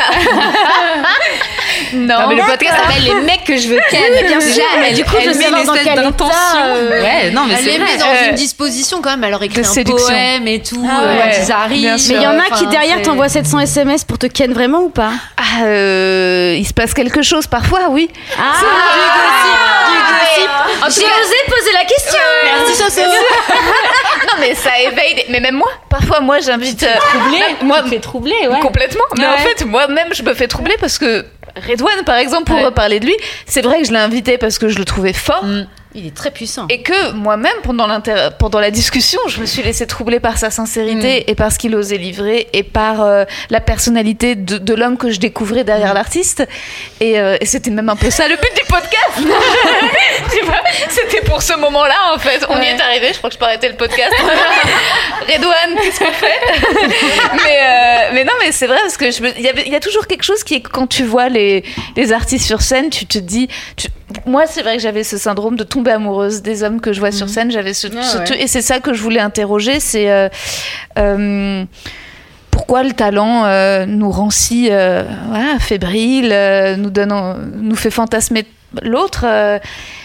Je sais pas, il y a plein d'explications. Je pense que, je pense qu'au fond du fond, dans le rapport hétérosexuel, il y a un truc, je sais pas. Bon, je me dis, ok, je pars. Non, un truc d'une peur à la base, de en fait, l'autre est plus fort physiquement et s'il veut, il peut me tuer. et et qu'en fait, le, le fait d'avoir vu l'autre avant, euh, c'est-à-dire un acteur dans le rôle d'un personnage ou un humoriste qui nous raconte sa vie, crée un rapport d'intimité si privilégié qu'en fait le désir peut avoir lieu avant même d'avoir été expérimenté. C'est comme si on avait déjà fait l'amour et qu'on était déjà délivré de la peur de l'autre.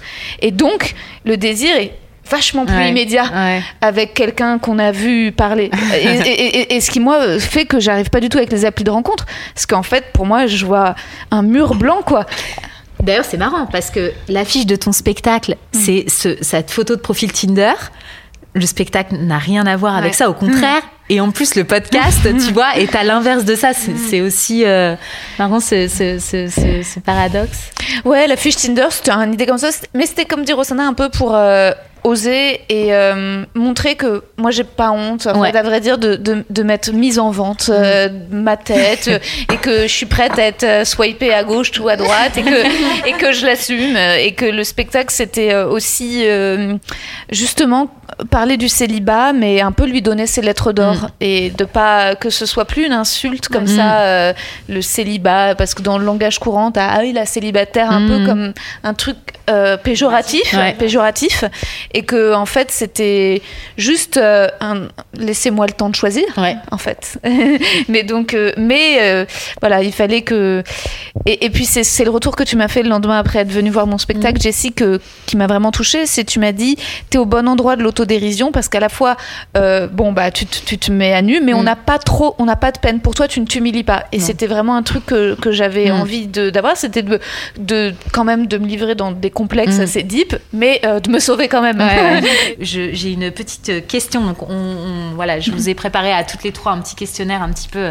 euh, je parlais d'Edith, de, de Thierry Ardisson, mais finalement, c'est très inspiré du questionnaire de Mais c'était quel est ce livre que tu fais parfois semblant d'avoir lu pour paraître plus cultivé?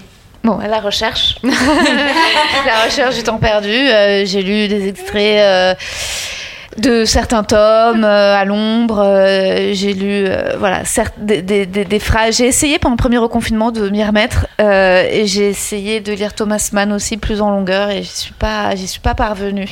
Mais ouais. Et comme j'avais un peu la même réponse que, que Rosa aussi, j'ai vu que la comédie française euh, faisait des Facebook Live sur des lectures fleuves de À la recherche du temps perdu. De... C'est par le même comédien de qui va le lire pendant Non, 73 non, non, il y a heures. Guillaume Ah oui. Gallienne. Le pauvre comédien qui se tape toute la lecture seul tout. Ouais, terrible. Le mec il terrible. perd sa langue à la fin, elle tombe. Ah ouais. Quel est le pire film que tu aies vu? Alors ça c'est récemment, euh, je sais pas si c'est le pire parce que c'est l'un des plus vraiment des plus mauvais films que j'ai vu récemment, c'était sur euh, Netflix et c'était euh, non, ça, je l'ai pas vu celui-ci. C'était euh, l'adaptation de, de Rebecca, c'était une nouvelle Ah oui, version. euh, bah oui, je les aussi les nuls. Et nul. Effectivement. Et vrai. voilà. Ah, bah, que- dans ma liste. Ah, non, il est pas bien. Non, il est pas bien. pas bien. Moi, c'est l'un de mes livres préférés, Rebecca de Daphné du Maurier. Le Ah film oui, d'Hitchcock, c'est l'un de mes films. Je veux appeler ma fille Rebecca. Donc, Ah, c'est vrai pour le film. Euh, J'adore ce prénom.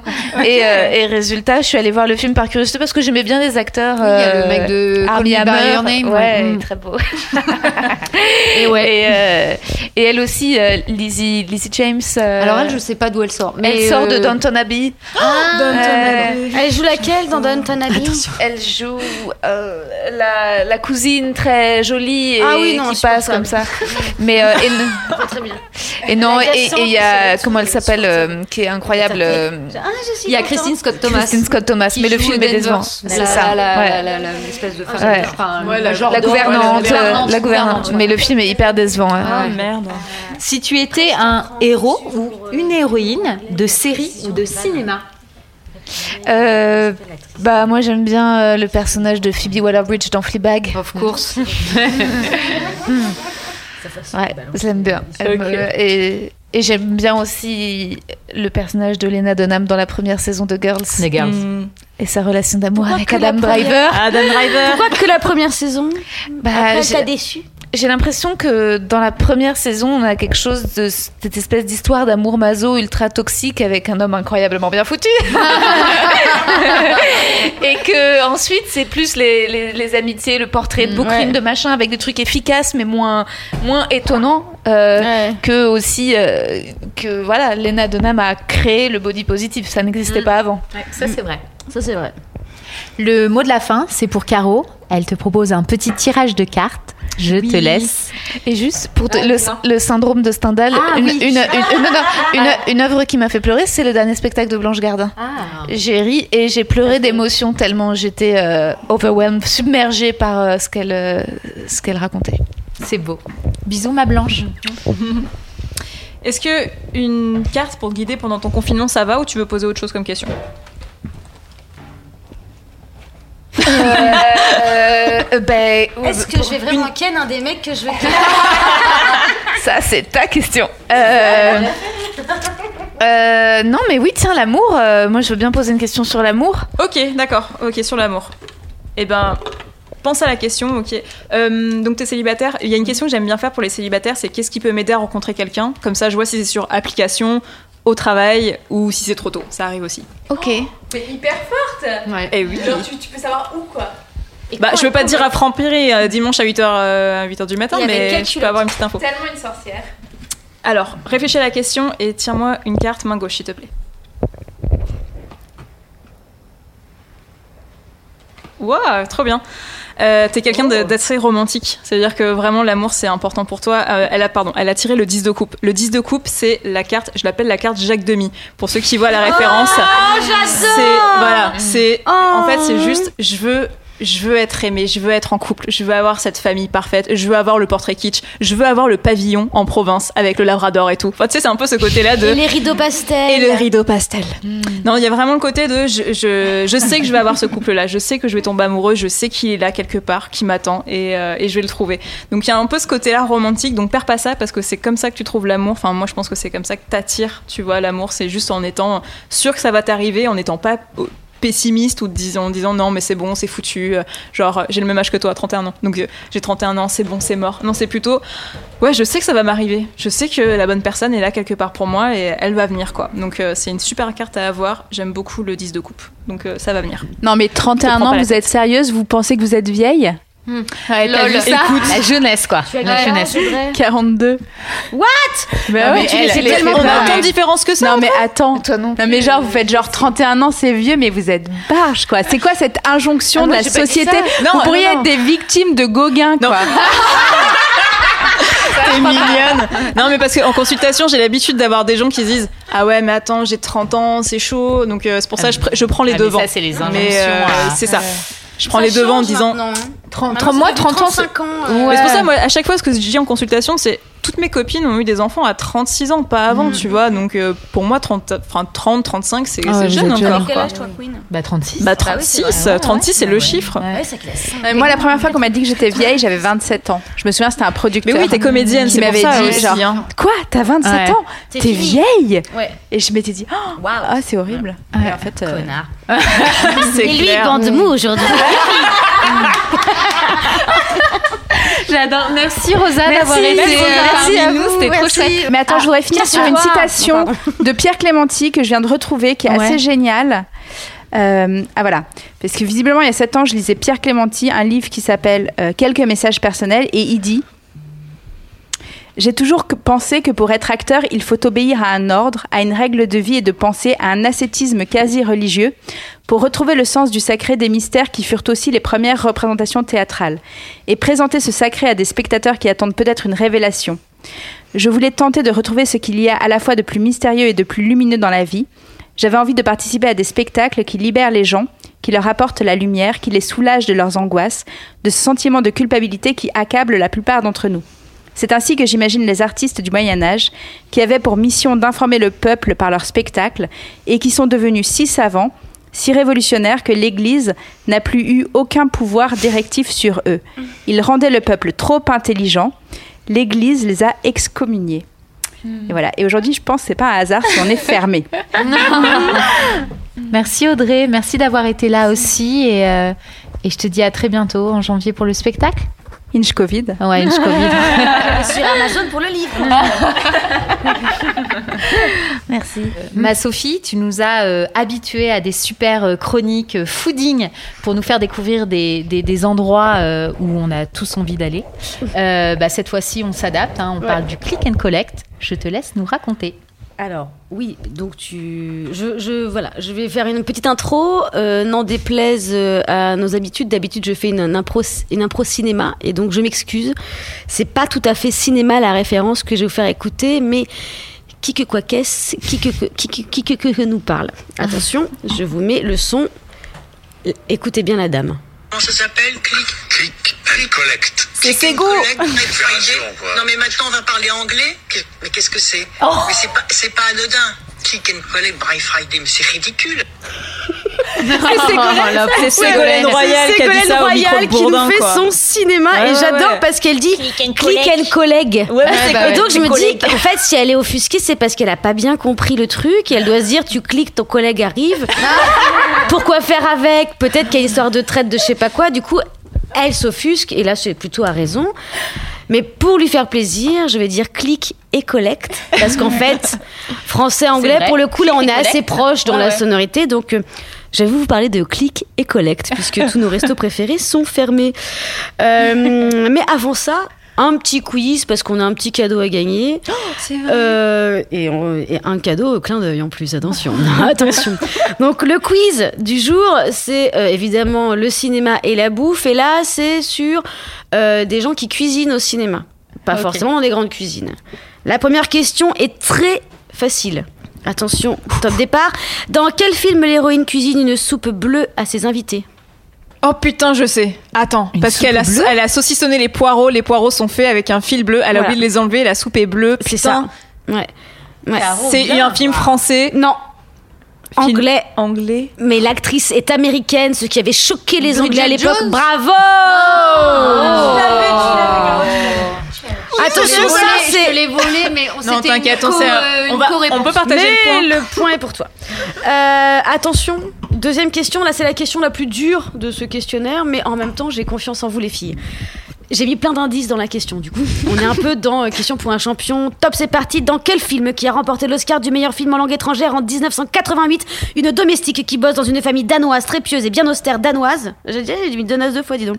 Du 19e, gagne à la loterie et décide de préparer un grand festin de spécialités françaises à ses frais. Le festin de Babette. Bravo Envoie la comédie. Et non, c'est un double point. Pourquoi Pourquoi Parce que film que tout le monde n'a pas vu. Ah non, moi, je l'ai pas vu, personnellement, Donc c'est un double point pour Rosa. Attention, euh, une petite friandise que j'ai beaucoup aimée quand j'étais ado personnellement. Dans quel film un homme fait cuire un œuf et deux tranches de bacon sur le ventre de sa douce? Ah, c'est euh, euh, Hot Shot. ou Bravo. On est sur une égalité. Charlie Sheen. Charlie Sheen. Ah, d'accord, donc les, les films parodiques Ouais, de Charlie ouais, Sheen. Hot attends, c'est génial. C'est très, très Ah, drôle. C'est tellement un film à très, regarder très en drôle. confinement. C'est drôle, c'est con, c'est C'est un- bête. c'est- dans la même veine que Y a-t-il un pilote pour C'est euh, exactement ça. Je crois que C'est c'est le même exactement auteur ça. d'ailleurs. Enfin, c'est l'esprit de l'époque. Attention, dans quel film une petite vieille repeint sa cuisine de merde et mange du canigou directement dans sa boîte? Ah, Tati Daniel. Tati Daniel, ouais, Ouais. On donne le point à Queen. Quel papa culte a inventé le click and collect bien avant tout le monde pour épater sa famille, récupérer sa femme et passer plus de temps avec ses mômes? Mrs. Upfire Bravo Ouais Parce que si vous vous en Ça, souvenez, à il y a deux semaines. il commandait dans tous les restaurants du coin, il les déballait et il faisait croire qu'il les cuisinait. Oui, mais oui, Et bah les gars, c'est le Oui, principe du click and collect. Ah oui, c'est pas mal. Parce que, Pas mal. attention, je vous parle du click et collect, donc hein, pour faire tout plaisir à Ségolène, euh, dites-moi quand je me trompe à chaque fois. Le click et collect à la française de luxe, c'est pas le Deliveroo ou le Uber, euh, que pourtant il faut soutenir, notamment euh, pour leurs livreurs. Vous leur donnez des pourboires Ouais, systématiquement, c'est 2 euros minimum, d'accord? Et si tu habites au-dessus de 3 étages à pied, c'est 3 euros. Merci bien. Euh, non, non, mais attends, ils sont exploités, les pauvres. Et euh, pour soutenir nos restaurants de quartier, de plus en plus de restaurants, et encore plus au deuxième confinement, font donc du click et collect. Or, je voulais sortir de mon quartier et de- du kilomètre autorisé pour goûter un très bon libanais. Euh, J'ai pas eu le temps. Parce que sinon, c'était pas, le- c'était pas le kilomètre à respecter qui allait m'en empêcher. J'ai absolument pas eu le temps. Et du coup, je suis désolée. La semaine dernière, je vous ai parlé de Nanan, qui était rue Keller, donc à environ 167 mètres de chez moi. D'ailleurs, on a goûté une petite Charlotte. C'était délicieux. Magnifique. Délicieux. On est d'accord qu'elles savent faire, les demoiselles. Et, ah bah attendez, qui a gagné? Ah mince, je peux pas vous départager. Bah non, on est à filles. 4. non. Vous êtes égalité Ouais. Ah là là là là J'ai ramené, ce qui est drôle, vous allez sourire les filles, je l'attrape tout de suite pour le gagnant, mais on va le grignoter là. De toute façon, tout le monde a faim parce qu'on boit sans manger. J'ai ramené, c'est un, un truc que j'adorais quand j'étais môme. Je trouve que c'est un truc d'enfance. C'est Nanan qui les font. C'est euh, oui. beurré sucré comme il faut. Ce sont des palmiers. Moi, j'ai appelé ça des papillons quand j'étais petite. Et du coup, ça m'a fait rire quand on a vu le papillon tout à l'heure en début de podcast. Ah ouais. fais, c'est incroyable. C'est fou, ouais. C'est incroyable. on est dans le renouveau, quoi. Mince, transformons-nous. Et donc voilà, euh, on a les petits papillons, enfin les palmiers de chez Nanan qui sont délicieux. Ce sont les maîtresses de la pâte feuilletée. Je le redis, goûtez absolument leur millefeuille. C'est absolument dingue. et donc, le click et collect de la semaine, c'est un peu de luxe. Quand je peux pas aller dans le restaurant en bas de chez moi, ça me gave. Je trouve que ça se la raconte et tout. Et en même temps, euh, c'est totalement mérité. Et puis, c'est pas que ça se la raconte, c'est que la salle est petite et que de toute façon, il n'y avait pas assez de place pour accueillir tout le monde. Euh, au premier confinement, dès le début, ils ont créé un click and collect qui est très sympa. C'est-à-dire que tu commandes chez eux la veille, Mhm. tu vas chercher le plat à 17h le lendemain. Et là, tu as plein de petits Tupperware avec des petites pastilles pour savoir comment tu fais réchauffer tout ça et comment tu les assembles joliment dans ton assiette. Donc, tu as vraiment le restaurant à la maison et tout ce qu'il y a de chouette dans le fait d'aller au restaurant. Tu as, vraiment. Une jolie euh, assiette. une jolie assiette et pas des, des, des aliments. C'est pour ça que je vous dis que c'est vraiment différent le click, le click et collect, en, en, en tout cas en France.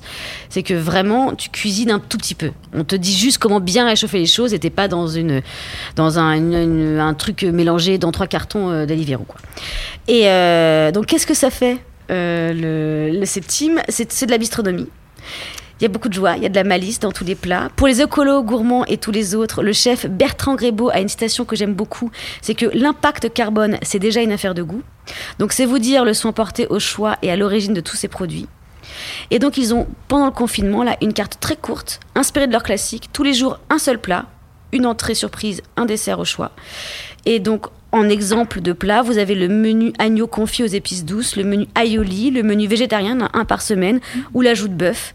Tu commandes la veille, tu vas le récupérer le jour J entre 17h et 19h, ou alors tu te le fais livrer chez toi, mais là vraiment c'est de luxe parce que c'est à partir de 80 euros. Et il faut savoir que 80 euros, c'est que pour deux personnes.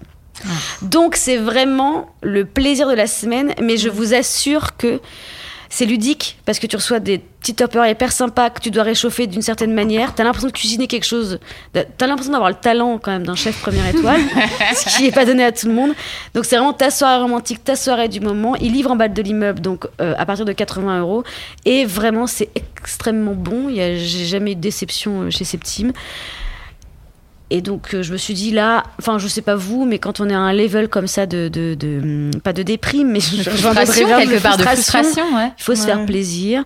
Donc ne culpabilisez pas. C'est pas du vol. Les ingrédients sont très bons et c'est une vraie belle soirée que vous pouvez vous offrir. Septime, rue de Charonne. Voilà. Ok. Premier, euh, pro- prochain euh, programme. euh, Click and collect. Click and collect. Et collect. Et la prochaine fois, je vous promets, je parlerai d'autre chose que de restaurants du 11e arrondissement. Mais en même temps, on a tout dans le 11e. Qu'est-ce que tu veux c'est clair.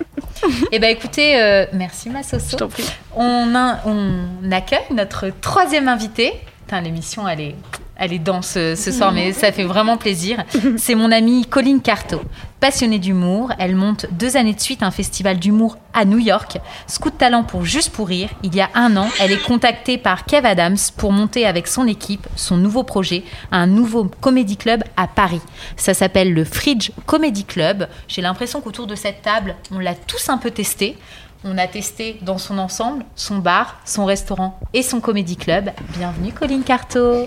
Salut, Colline. Salut Colline. Merci les filles. Comment ça va alors? Parce que, encore une fois, pour, pour l'histoire, le, le Fridge, c'est ce nouveau comédie club euh, qu- qu'on adore. Rosanna, je te laisserai euh, parler euh, quelques mots parce que tu es venue passer euh, une super soirée là-bas.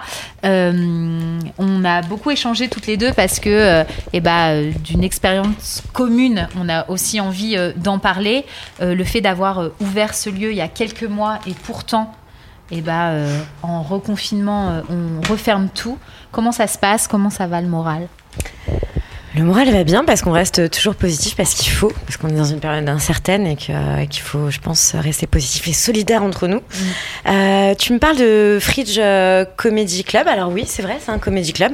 C'est notre marque euh, de fabrique, mais on est aussi sur, euh, sur un concept de comedy room. Et je tenais juste à mettre l'accent dessus parce que c'est un concept un petit peu différent qu'on qu'on essaye d'amener. C'est-à-dire qu'on est sur une salle intimiste avec 70 places. On est très proche des artistes et, et du coup, euh, voilà, notre petite baseline en fait, c'est que c'est une comédie room. Une comédie room. Et d'ailleurs, le fridge, donc ça veut dire euh, frigo, euh, il y a un petit truc aussi euh, architectural, si j'ose dire, dans le lieu. C'est que au-delà d'être proche des artistes dans le comédie club, vous êtes aussi, on est aussi proche du resto, puisque pour accéder au restaurant, qui est un peu une espèce de secret room, on passe par la cuisine et par cette fameuse porte de frigo, quoi.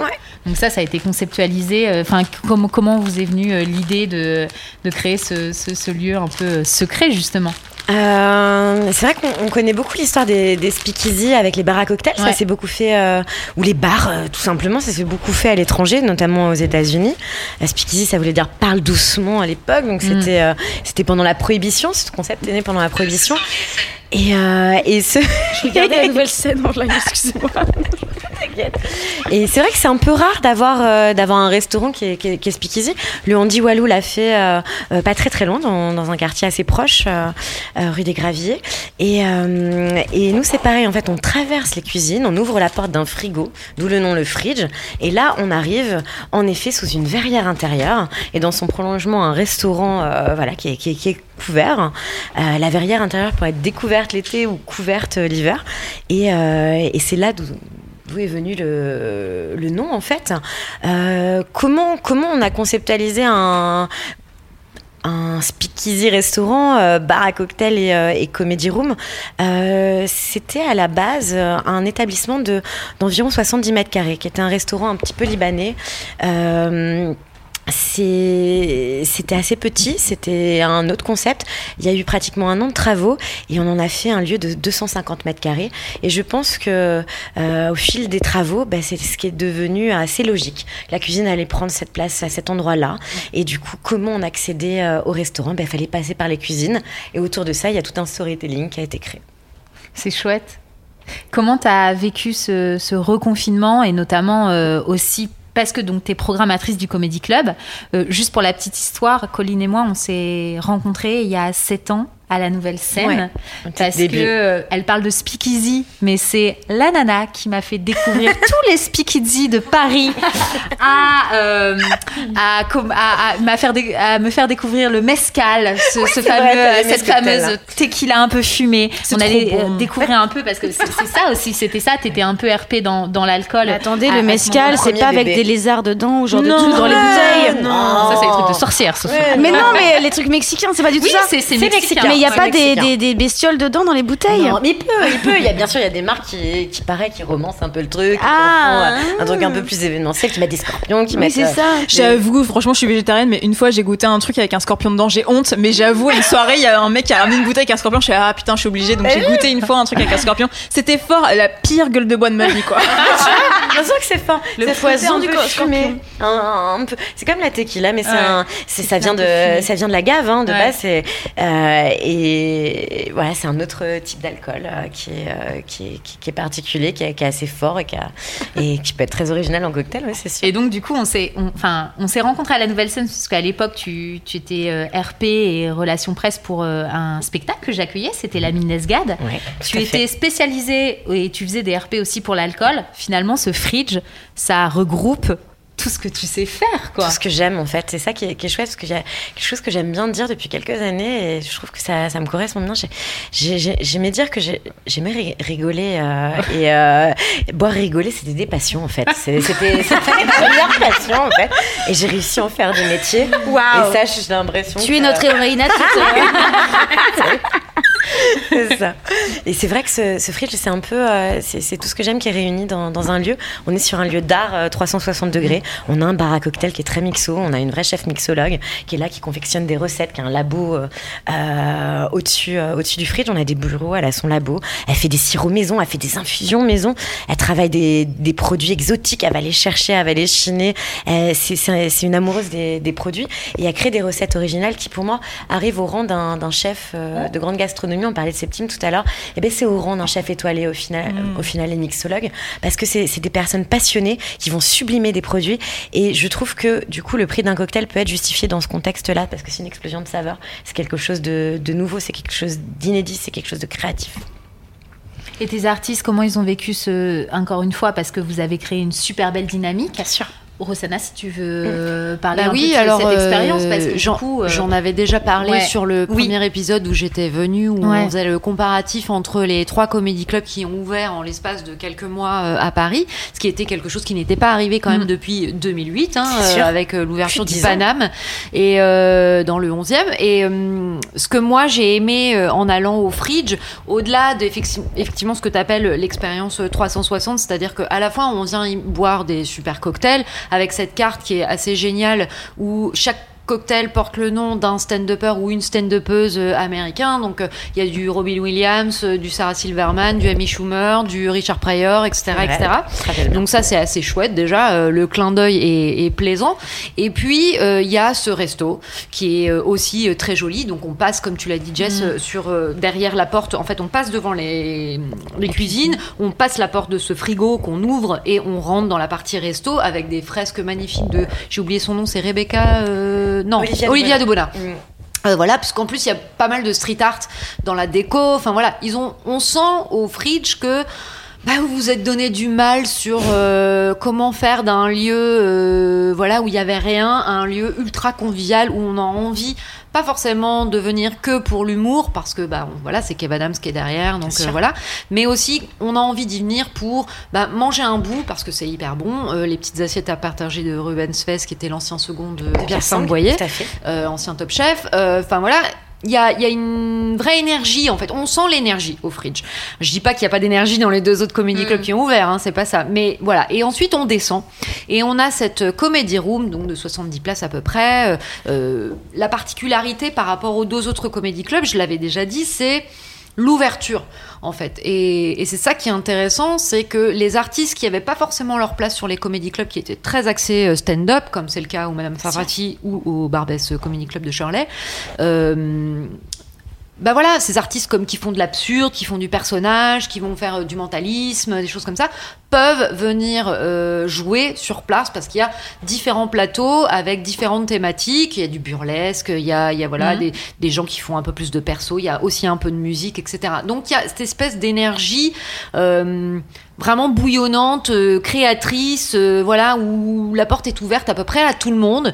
Et, et ça, c'est assez, assez plaisant, surtout dans ce milieu du stand-up qui est assez, parfois, on pourrait dire cloisonné, Mhm. avec des familles. C'est-à-dire que si t'es pas copain avec Farid, tu Mhm. peux pas aller jouer au Madame Sarfati. Euh, Enfin, voilà, il, faut le dire quand même. Enfin, et au Fridge, en tout cas, c'était l'idée de, de, de, voilà, de dire, ben, il y a cet endroit qui est nouveau et euh, qui permet d'accueillir tout le monde en plus de guests un peu euh, luxe euh, comme on- je l'avais dit la première, euh, sur la première chronique. Moi le soir où je suis venue euh, il y avait Gad Elmaleh qui était là il y avait Elise Moon il y avait Norman bon après c'est pas forcément des gens que moi euh, j'apprécie mais en tout cas on peut les voir dans une salle de 70 places et ça c'est assez plaisant. Ils viennent régulièrement. et ils viennent régulièrement et je pense que ça pour le coup c'est aussi bien Kev, mais moi j'ai envie de profiter du fait que tu sois là pour faire une ode euh, aux femmes programmatrices. Euh, donc voilà, ode aux femmes programmatrices qui permettent aussi euh, d'ouvrir un peu plus les portes à d'autres femmes qui viennent jouer euh, dans le milieu du stand-up. Et je pense que tu fais un boulot. Euh, qui est non seulement est nécessaire, mais comme toi Jessie hein, d'ailleurs, hein, mais euh, qui, qui, qui, qui doit être multiplié en fait. C'est-à-dire que plus il va y avoir de femmes euh, à la tête de programmation, de plateaux euh, ou de festivals, etc., et plus il y aura de femmes sur scène. Et, et c'est hyper important euh, de, de, de le dire. Euh, maintenant, euh, la question que j'ai envie moi de te poser, euh, Colline, c'est euh, le Fridge a quand même eu euh, quasiment un an de travaux avec des retards à, à n'en plus finir. Ensuite, il y a eu les grèves. Euh, ensuite, il y a eu le premier confinement alors que vous étiez sur le point d'ouvrir. Euh, vous avez donc le premier confinement. Vous avez ouvert en juillet la partie bar, pas resto, je crois, hein, mais juste le bar était un peu ouvert au mois de juillet. Bar et restaurant étaient ouverts au mois de juillet. Au mois de septembre, bim, on repart. Allez, tout le monde, la fleur au fusil, euh, c'est la fête. nouveau comédie club sur place. tout le monde y va, machin. Kev Adams c'est sur place. Voilà, il y met du Toi, là, tout le temps. toi, toi, t'es là, t'es sur le pont, etc. Et ça commence à, il commence à y avoir une vraie dynamique avec euh, du monde. Enfin, moi, je suis venue euh, plusieurs fois et à chaque fois, c'était blindé. Euh, donc, on sentait que les gens avaient envie de découvrir ce nouveau lieu. Et boum, couvre-feu. Donc, bon, obligé de se réadapter et de de, de, de, de- bah voilà, de, de, de repenser la programmation pour que personne ne soit lésé, etc. Et là, encore une fois, reconfinement. Pff, J'ai envie de souffler pour toi un peu quand même, parce que ça doit être compliqué. Est-ce que t'as pas l'impression, à un moment donné, d'essayer d'être cette espèce de bonne fée d'un comédie club un peu maudit quelque part, qui n'enchaîne que les, les péripéties Alors après, euh, de l'adversité, t'appartiennent pas, euh, ouais. de l'adversité euh, naît la force. hein. Ouais. Donc, euh, donc voilà. Mais est-ce que t'as pas l'impression de, de te battre en permanence, quoi?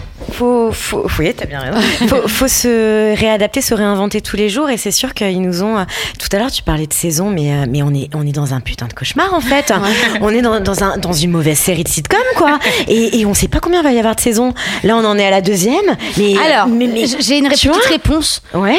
Parce que, voilà, mais j'ai une petite réponse. Ils n'avaient pas du tout étudié les pandémies avant, euh, pendant le premier confinement. Les gars, ils étaient que sur comment on va trouver le vaccin. Depuis, là, cet été, il y a des chercheurs qui se sont dit, mais alors comment ça se passait avant? Et ils ont fait un petit bilan de toutes les pandémies qu'a connues l'humanité. Et ils ont obtenu une moyenne. Attention, je vous dis tout de suite, le la deuxième vague est la plus grave. Toujours, dans toutes les pandémies. dans Donc on est dedans. Et après, ça va en réduisant, mais en moyenne, c'est 5 vagues. Non, mais ça, c'est La moyenne, c'est 5 vagues. Mais peut-être que la troisième vague, elle est beaucoup moindre, donc il n'y a pas la fermeture des théâtres. Et peut-être que la quatrième vague, elle est encore moins. Enfin, c'est ça, ça va en déclinant. Mais que pour 2026, éradiquer totalement. Non, non, non. En astro, on le dit, Pas forc- 2026. non, mais ça va pas. mais c'est cinq ans. Mais moi, 2026, ça veut- j'arrête ce métier, je, me, je, je retrouve une, une nouvelle fonction, je sais pas. Écoute, on Je lave les amarres de la péniche et on s'en va, les gars. Je vais raconter donné, des histoires pour les enfants, tu Tu vas t'amarrer en Chine parce qu'en Chine, il n'y a plus de Covid. Mais une question pour toi, parce que j'ai un peu Mais l'avis oui. de, de, de, de Jess là-dessus, mais en même temps, vous n'avez pas tout à fait les mêmes salles, le même type de salle. Jess, tu as une relation euh, très longue durée avec tes artistes et euh, tu, tu crées des spectacles. Euh, le Fridge, j'ai l'impression qu'il y a aussi pas mal de scènes ouvertes, beaucoup de passages, etc. Euh, Est-ce que, un peu comme Jess, tu dois babysitter un peu tous tes artistes en ce moment? Est-ce que tu te retrouves à non seulement toi, tu es dans l'adversité parce que tu diriges euh, ta- ta salle, etc., mais en même temps, il faut que tu rassures tes propres artistes, alors qu'en vrai, bah vous êtes à la même enseigne que tout le monde là. Vous êtes privé du taf comme eux. Mais j'ai l'impression que vous avez en plus la charge mentale d'une mère de famille. Genre, le bateau coule, mais on ne va pas se noyer, mon bébé. Est-ce que vous en êtes là, t'en es là aussi ou pas du tout? Ouais, bien sûr. Je pense que tu as, très très bien résumé euh, notre travail en- au final. Et oui, oui, c'est beaucoup de babysitting. Euh, J'aime leur dire en off, dans, en backstage, dans les, dans les loges. Mais bien sûr que c'est ça. c'est les artistes. On en parlait tout à l'heure. On parlait de Blanche Gardin, de, de ces artistes complètement ta- talentueux qui, qui se servent de, de, de ce qu'ils vivent en fait. Et il y a, il y a un côté qui parfois peut être euh, assez déprimant à ce qu'ils vivent. Parfois, c'est des choses tragédiques qu'ils racontent sûr, euh, sur scène. Et, et je pense que, que c'est ça aussi. Ils ont besoin beaucoup d'être réconfortés, ils ont besoin d'être accompagnés. Euh, et c'est pour ça d'ailleurs qu'ils s'entourent de production, de, de managers, de tous ces corps de métier qui sont là pour les élever vers le haut. Parce que je pense que c'est un métier qui est très dur. Et on Ouais. se rend pas compte du travail que c'est de produire un spectacle, Ouais. d'offrir euh, 10 minutes sur scène. On se rend pas compte que parfois, certains on parle d'années de travail derrière, derrière Ouais. tout ça. Euh, avant de de voir le jour, certains spectacles, certains artistes ont passé 10 ans dans l'ombre ou 5 ans dans l'ombre. Ouais. Ça, on, on oublie souvent, euh, souvent de le dire. Donc euh, oui, c'est un travail de longue haleine, au jour le jour, euh, de, de 8 heures du matin à 4 heures du matin, bien souvent. Mais, mais c'est tellement enrichissant d'être au contact de, de ces personnes-là. Donc au final, j'ai envie de dire, c'est que du bonheur. Et si ce Covid t'a réadiqué avant 2026, je l'espère, j'espère que... Non, a priori, euh, mi- mi-21, on s'en sort. Et en 22, la vie est vraiment très belle. Euh, ça. non, enfin, moi, je m'accroche assez à ça. à ça. ça. Bon, j'espère qu'on ouvrira, euh, qu'on réouvrira nos, nos salles parce que là, pour le coup, euh, Coco et moi, on a fait euh, les tours des bars, on a fait les comédies clubs à Et on les a pas finis, hein. On Non, a- on les a pas Comme Tania a dit dans un de ses spectacles, j'ai- j'ai j'ai fait, j'ai pas tout fait. Quand elle parle des hommes. Tania dit-elle, on te fait un gros bisou, je ne sais Oui. pas si C'était pas prévu. Euh, bah, comme euh, nos deux autres invités, je, je vais te poser quelques questions, un petit questionnaire. Quelle est la chanson que tu peux écouter en boucle? Alors celle-ci, je te la mets de temps en temps. Je pense que tu te rends pas forcément mon compte, mais je crois que sur tous les, les vieux vinyles que j'ai, que, que je chine, je crois qu'elle est à peu près sur euh, un, un vinyle sur, sur 10 parce que c'est une, chanson, elle s'appelle euh, Rock Around the Clock. Euh, donc euh, originalement You Are Gonna Rock. Around the Clock. Et euh, en fait, on parle des prémices du rock and roll. On est sur une chanson qui a, vu le jour en, en 1952, si je me trompe pas, et qui a été réadaptée en 1954 par Bill Haley et The Comets. Et euh, on est sur, euh, sur la naissance d'un nouveau mouvement culturel, d'un nouveau mouvement de, de vie, de musique aussi. Et, et celle-là, je peux, je peux l'écouter complètement en boucle. Et certains disent que c'est un petit peu une hymne, une déclaration à l'indépendance.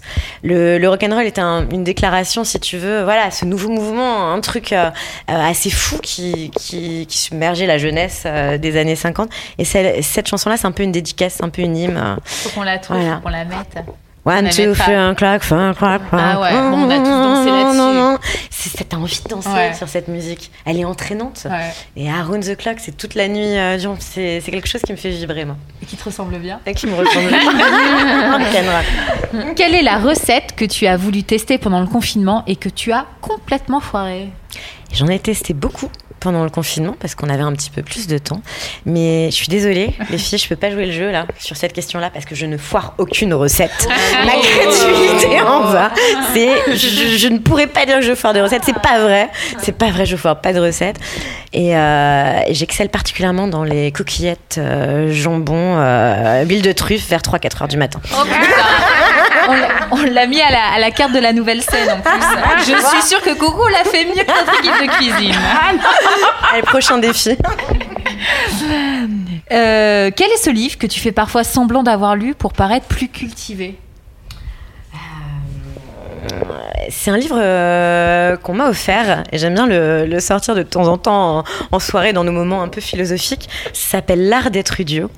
Euh, c'est un l'art d'être- idiot, ouais. L'art d'être idiot. Je, je me je me rappelle plus très très bien du nom de, de l'auteur, mais en tout cas c'est un philosophe et c'était le prof de philo d'un de mes meilleurs amis. Il m'a offert ce livre qui m'a dédicacé et, euh, et c'est la première fois qu'on me dédicace un livre et c'est la première fois qu'on me vanne en même temps. Je pense que c'était un grand humoriste caché cet homme. Et il a dédicacé Colline qui a déjà euh, le beau euh, rire euh, de l'idiote et, euh, et c'est un compliment.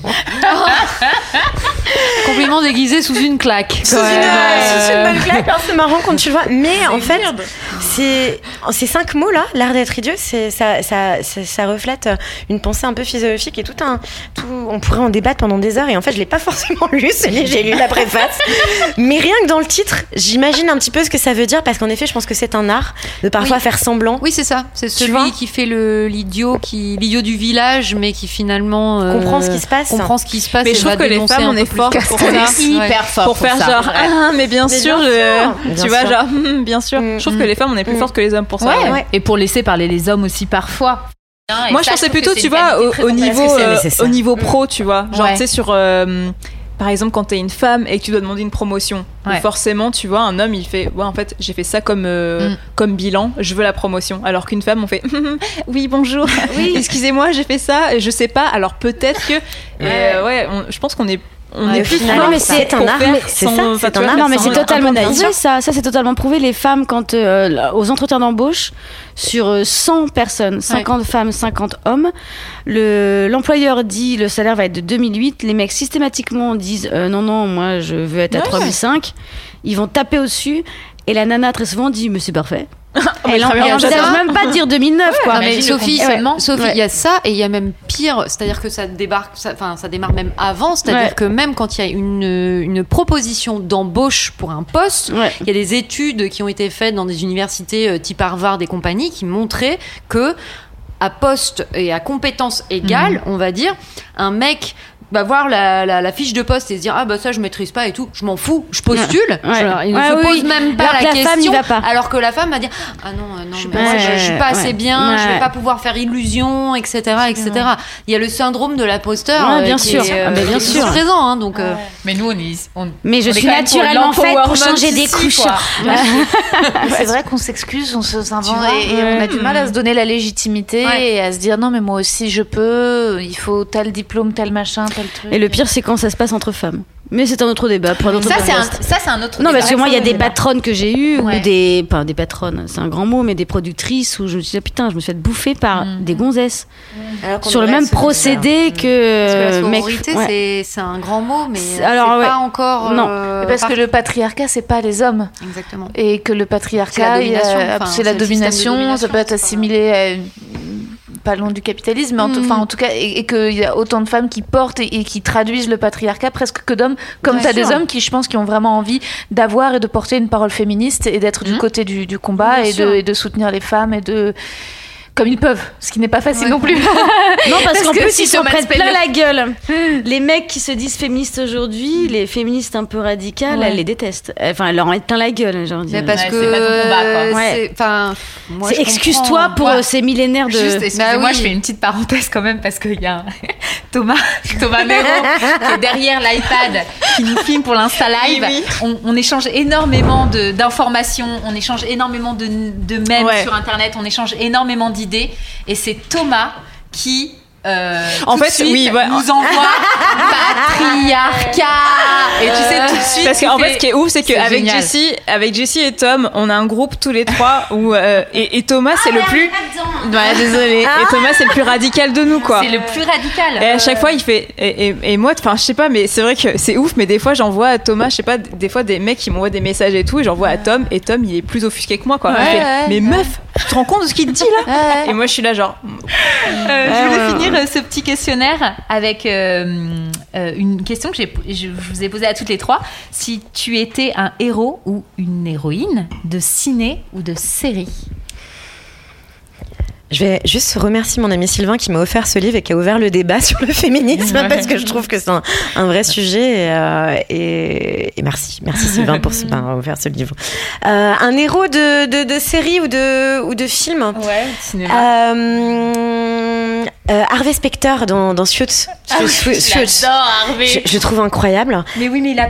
Ah, puis Pourquoi il est, il est dur quand même, Harvey. Ouais, mais c'est un as de la séduction, c'est un as des négociations. C'est un, un- il brille, il brille par son intelligence. Il est, euh, il vit à New York. Tu te rappelles, on est en vacances Ouais, à New York? ouais, c'est une ouais. ville où tout est possible, où, euh, où c'est un renouveau perpétuel, où, euh, où on croit à nos rêves, quoi. Donc oui. J'ai voulu, franchement, je te jure, j'ai voulu être avocate grave, grâce à Harvey Spencer. Eh ben, écoute, je, moi c'était pas parce que la, la série n'existait pas, mais je voulais être avocate quand j'ai et mon destin était un peu tout tracé parce que mon père travaillait euh, pour la, la directeur d'un Crous, donc c'est les, les logements universitaires et et, euh, et puis euh, restauration, tout ça universitaire. C'était en face de la fac de droit. Donc ils avaient bien planifié que, que j'aille ensuite. Je reste dans l'appartement de fonction qui est juste en face, comme ça ils gardent un œil sur moi jusqu'à mes 25-30 ans, hein, parce que les études de droit ça peut durer longtemps, et que je sois juste en face. Et j'avais très très envie. Et j'étudiais, c'était un des rares bouquins que je lisais quand j'étais plus jeune, le code civil, le code pénal. Je suis pas sûre de, que je comprenais grand chose, mais en tout cas c'était des trucs euh, que, que je lisais, que j'étudiais, et j'avais très très envie d'être avocat. Mais euh, je pense que dans, la, dans, dans, dans ce milieu artistique, euh, dans ce milieu de communication, je pense qu'on arrive à, à défendre d'autres Ouais, choses. À plaider notre cause À plaider notre par cause. d'autres moyens. Au-delà ça. du code civil, pour le C'est ça, coup. il y a un petit peu de droit là-dedans, dans tout ça, finalement, de cause en tout cas. Merci ma coco. Euh, ce que je te propose, c'est le mot de la fin avec Caroline Drogo et sa Ah oui, petite carte de tarot. C'est On vrai. adore. C'est le moment décisif là. Bah, elle parle de mes amours là. Voilà, moi, moi, je suis célibataire là. Moi Alors, aussi là, je suis, à la fin là. Elle en parlait tout à l'heure. C'est pas vieux, 30 Eh ben, ans. Mais bordel, j'arrive à 32 ans moi. Je sais pas ce qui va m'arriver demain. Alors pense pas, Voilà. pense pas au mood, mais pense à Mm. euh, qu'est-ce qui peut m'aider à Mes rencontrer quelqu'un. D'accord. Alors, Tes ovaires. Tes ovaires iront très bien encore pendant plusieurs années. T'inquiète pas. celle-ci. Je me trompe. Je me trompe sur le partenaire que je cherche. Je me trompe sur. euh, Je m'en doute. Ça fait C'est 32 ans, je m'en incroyable, mais doute. Colline, il faut que tu t'occupes de toi. C'est ce que ça veut dire, Euh, toutes ces cartes. Ouais, ça, ça veut faut dire. que tu sois en plus douce fait, avec toi-même. cette carte-là, quand tu la tires, c'est vraiment, il y a un truc où tu. En fait, peut-être que tu prends le même type de personne tout le temps. Ah, C'est-à-dire qu'il y a toujours un, un pattern qui se, qui se reproduit. On l'a tous Arri- vécu. mais bien sûr qu'on l'a tous La vécu. reproduction des schémas. Mais bien sûr. C'est En fait, hein. il faut juste arriver à. Tu sais, quand t'analyses le truc et tu dis. Putain, je prends toujours le même type de mec. C'est arrivé à se dire, bah voilà, ok, c'est ce même type de mec, donc je sais que je ne vais plus faire cette connerie. Euh, donc voilà, ça arrivait à se dire, ok, pourquoi est-ce que je prends ça? Pourquoi est-ce que ce type de mec m'intéresse? Tu vois, qu'est-ce qui m'attire chez eux? Est-ce que j'ai un syndrome de l'infirmière? Si je prends un mec qui est vraiment en dessous de moi ou tu vois, qui est vraiment que je dois prendre sur mon épaule. Il y a toute une réflexion à avoir sur pourquoi est-ce que je me mets dans des situations comme ça? Pourquoi est-ce que je m'engouffre là-dedans? Euh, Est-ce qu'on peut réparer ça?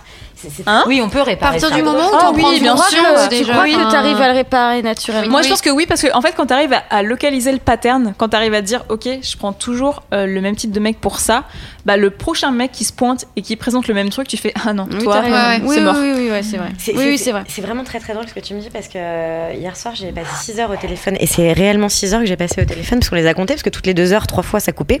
c'est ça, les téléphones. Euh, Edgar, si tu m'entends, euh, bisous.